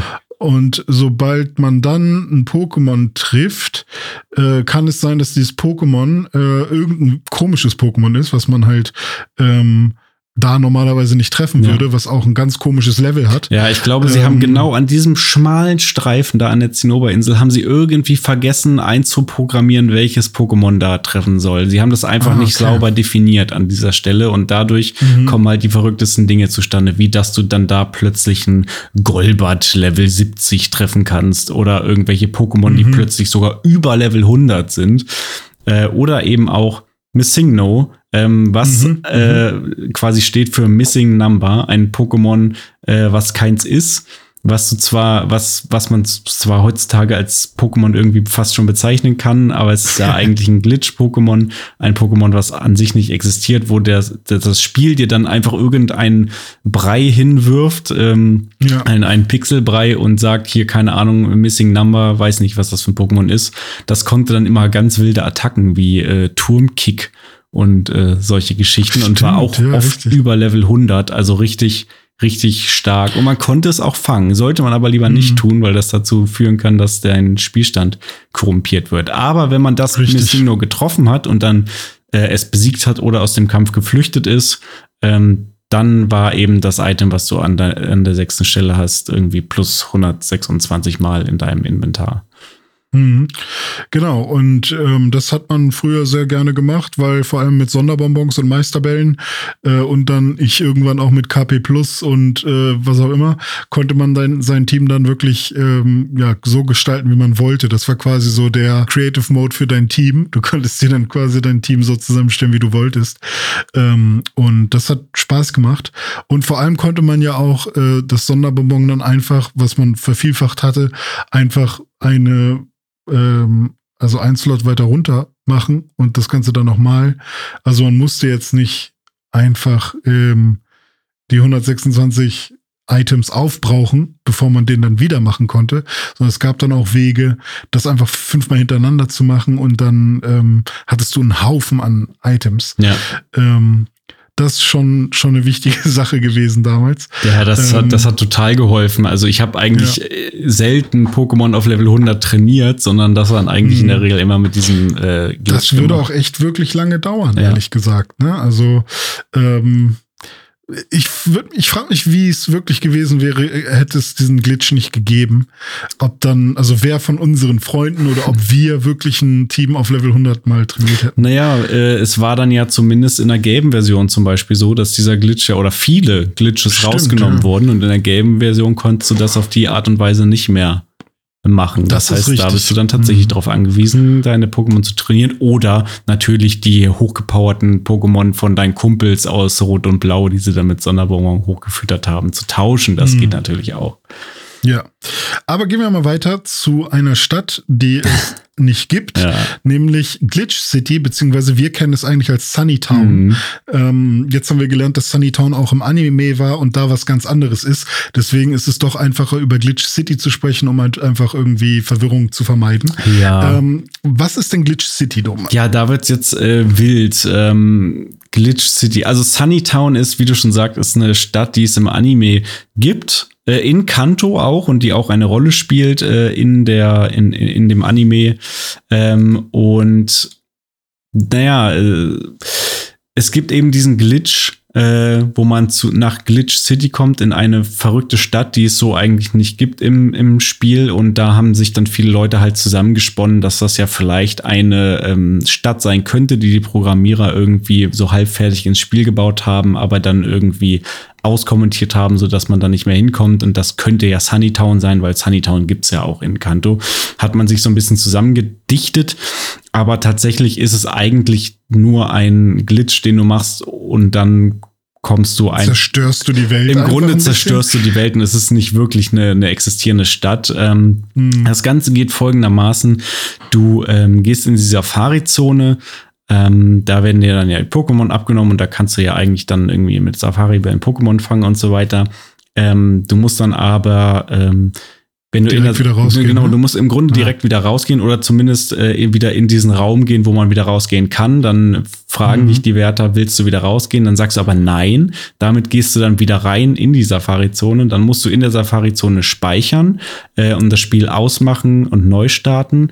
Und dann gehst du wieder äh, raus und dann sagen die wieder, willst du äh, jetzt hier rausgehen? Dann sagst du auch, warte mal, dann sagst du ja, ne? Dann sagst du ja, Mhm. gehst wieder raus und dann und jetzt kommen nämlich zwei Sachen zusammen. Dann kannst du nämlich, wenn du dann wieder draußen bist, äh, ich bin mir jetzt nicht mehr sicher, ob man dann rausgeht oder ob man mit Fliegen rausgeht. Das geht ja auch. Man kann ja auch Ich glaube, man muss, rausfliegen. muss man noch einmal vielleicht irgendwie das Gerät ausschalten und wir, ich glaube, man muss noch einmal speichern. Das hatten wir ja schon einmal. ah, achso, okay. haben wir schon einmal okay, gemacht. sorry, da habe ich nicht richtig zugehört. Ähm, jedenfalls geht man dann aus der Safari-Zone raus und dann äh, ist man gleichzeitig in diesem Modus, wo du, wenn du dann zum Beispiel ähm, nach ähm, äh, zur Zinnoberinsel fliegst und dann da am rechten Rand lang surfst, dann triffst du da Pokémon auch aus der Safari-Zone. Das heißt, da hast du dann die Möglichkeit, äh, eben auch wieder zu cheaten und zum Beispiel mit deinen multiplizierten Meisterbällen, die du hast, äh, dann einfach dir einen Sichlor zu fangen. Ganz einfach, ohne diesen ganzen Hassel in der Safari-Zone.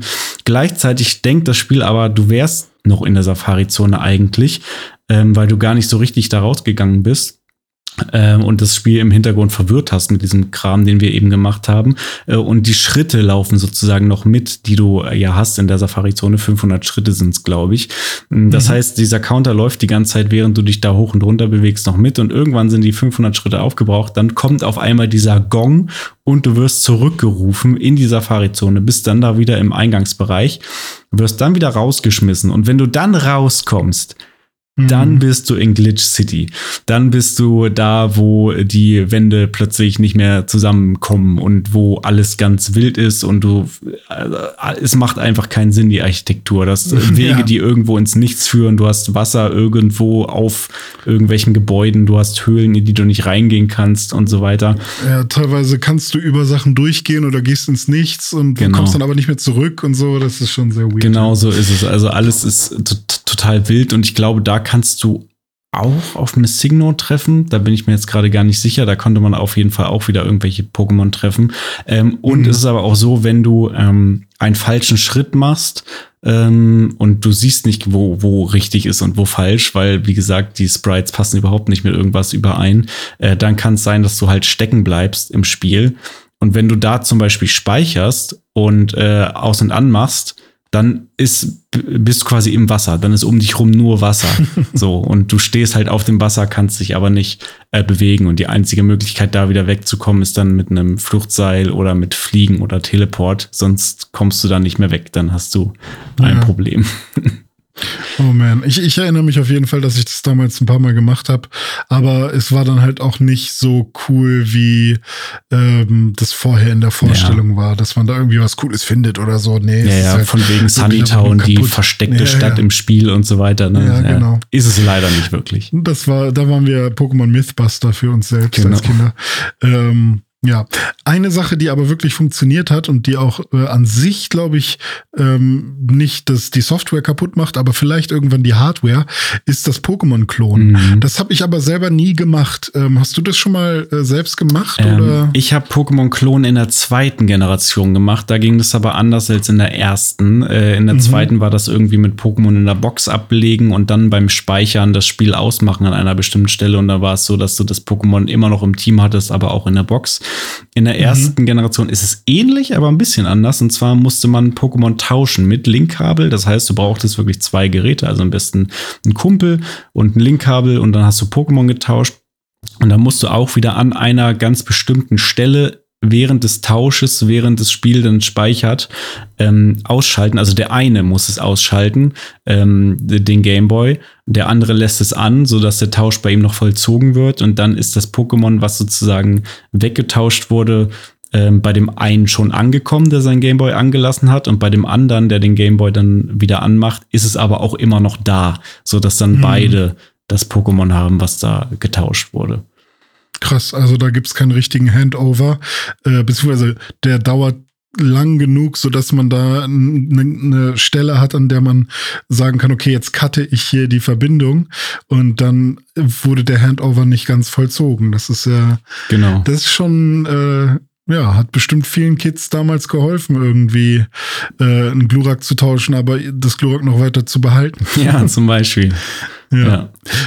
Ja, richtig. Ähm, es gibt noch einen Glitch, den wir haben, und das ist dann unsere, unser letzter Eintrag hier mhm. bei, bei dem Pixelbook News Dive Top 5x5 Special.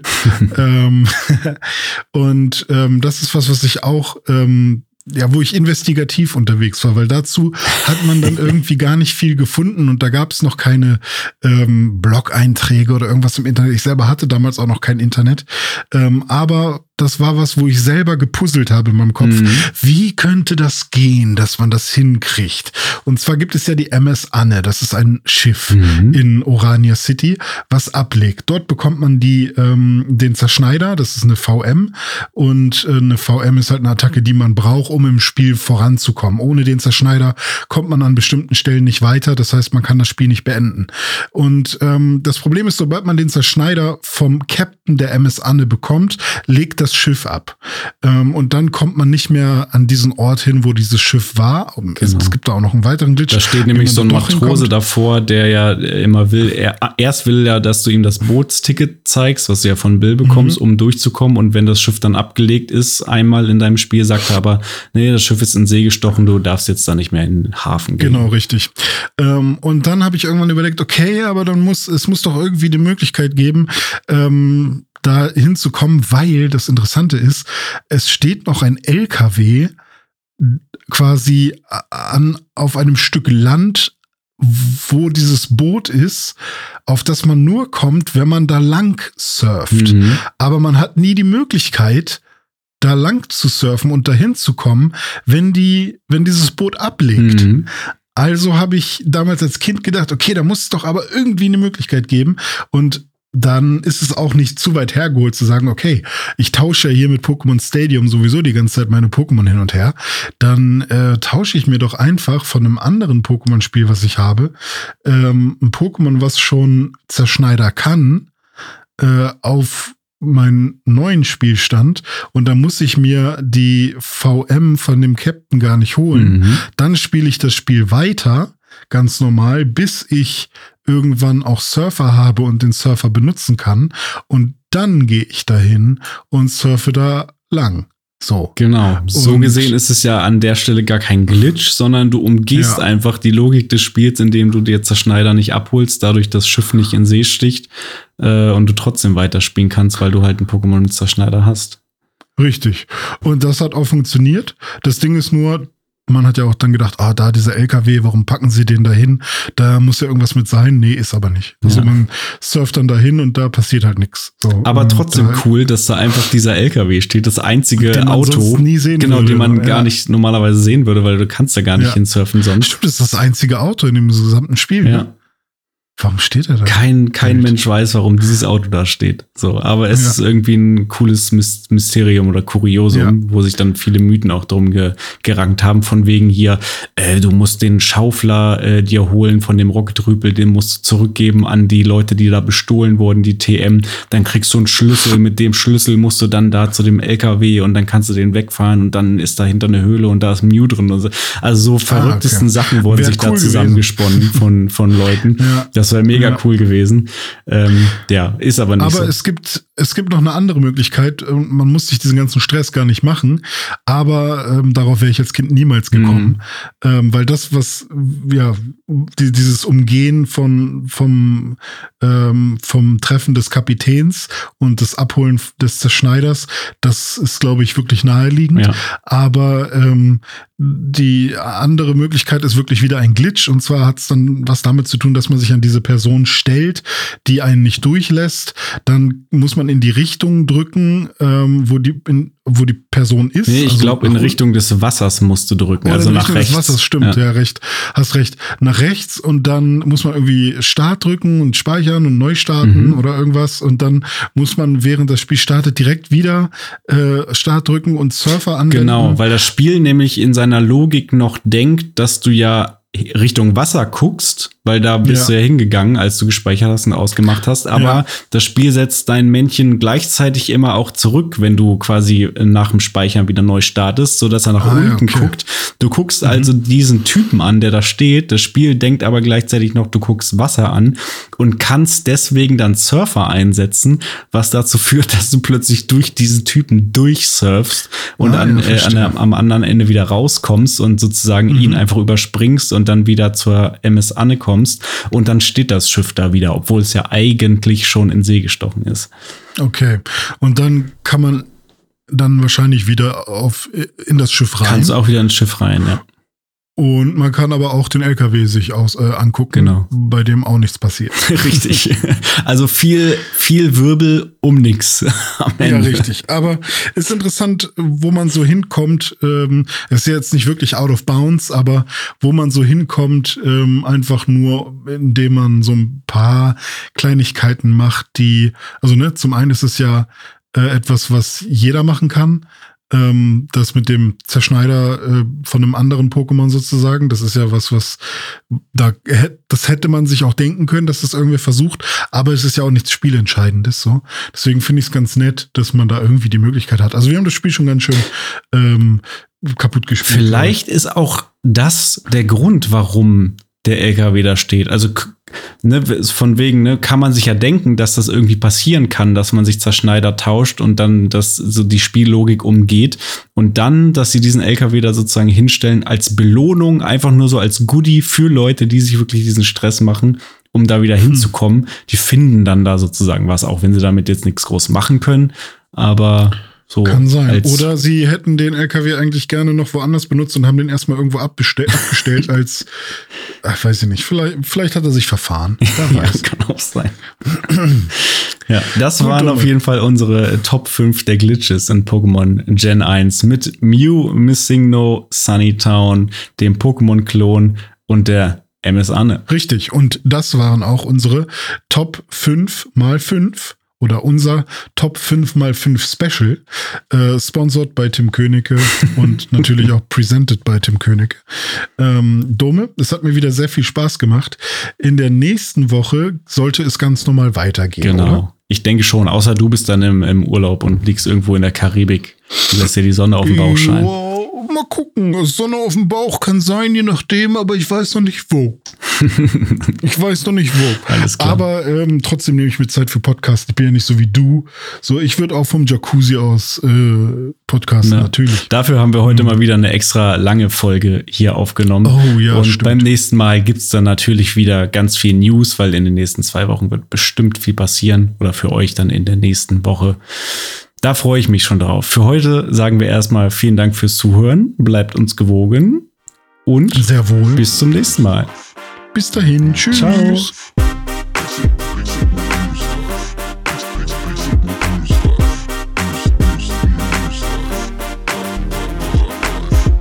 Pixelbook News Dive findet ihr auf Twitter unter @pixelbooknews. Wir freuen uns auf euer Feedback und positive Rezensionen.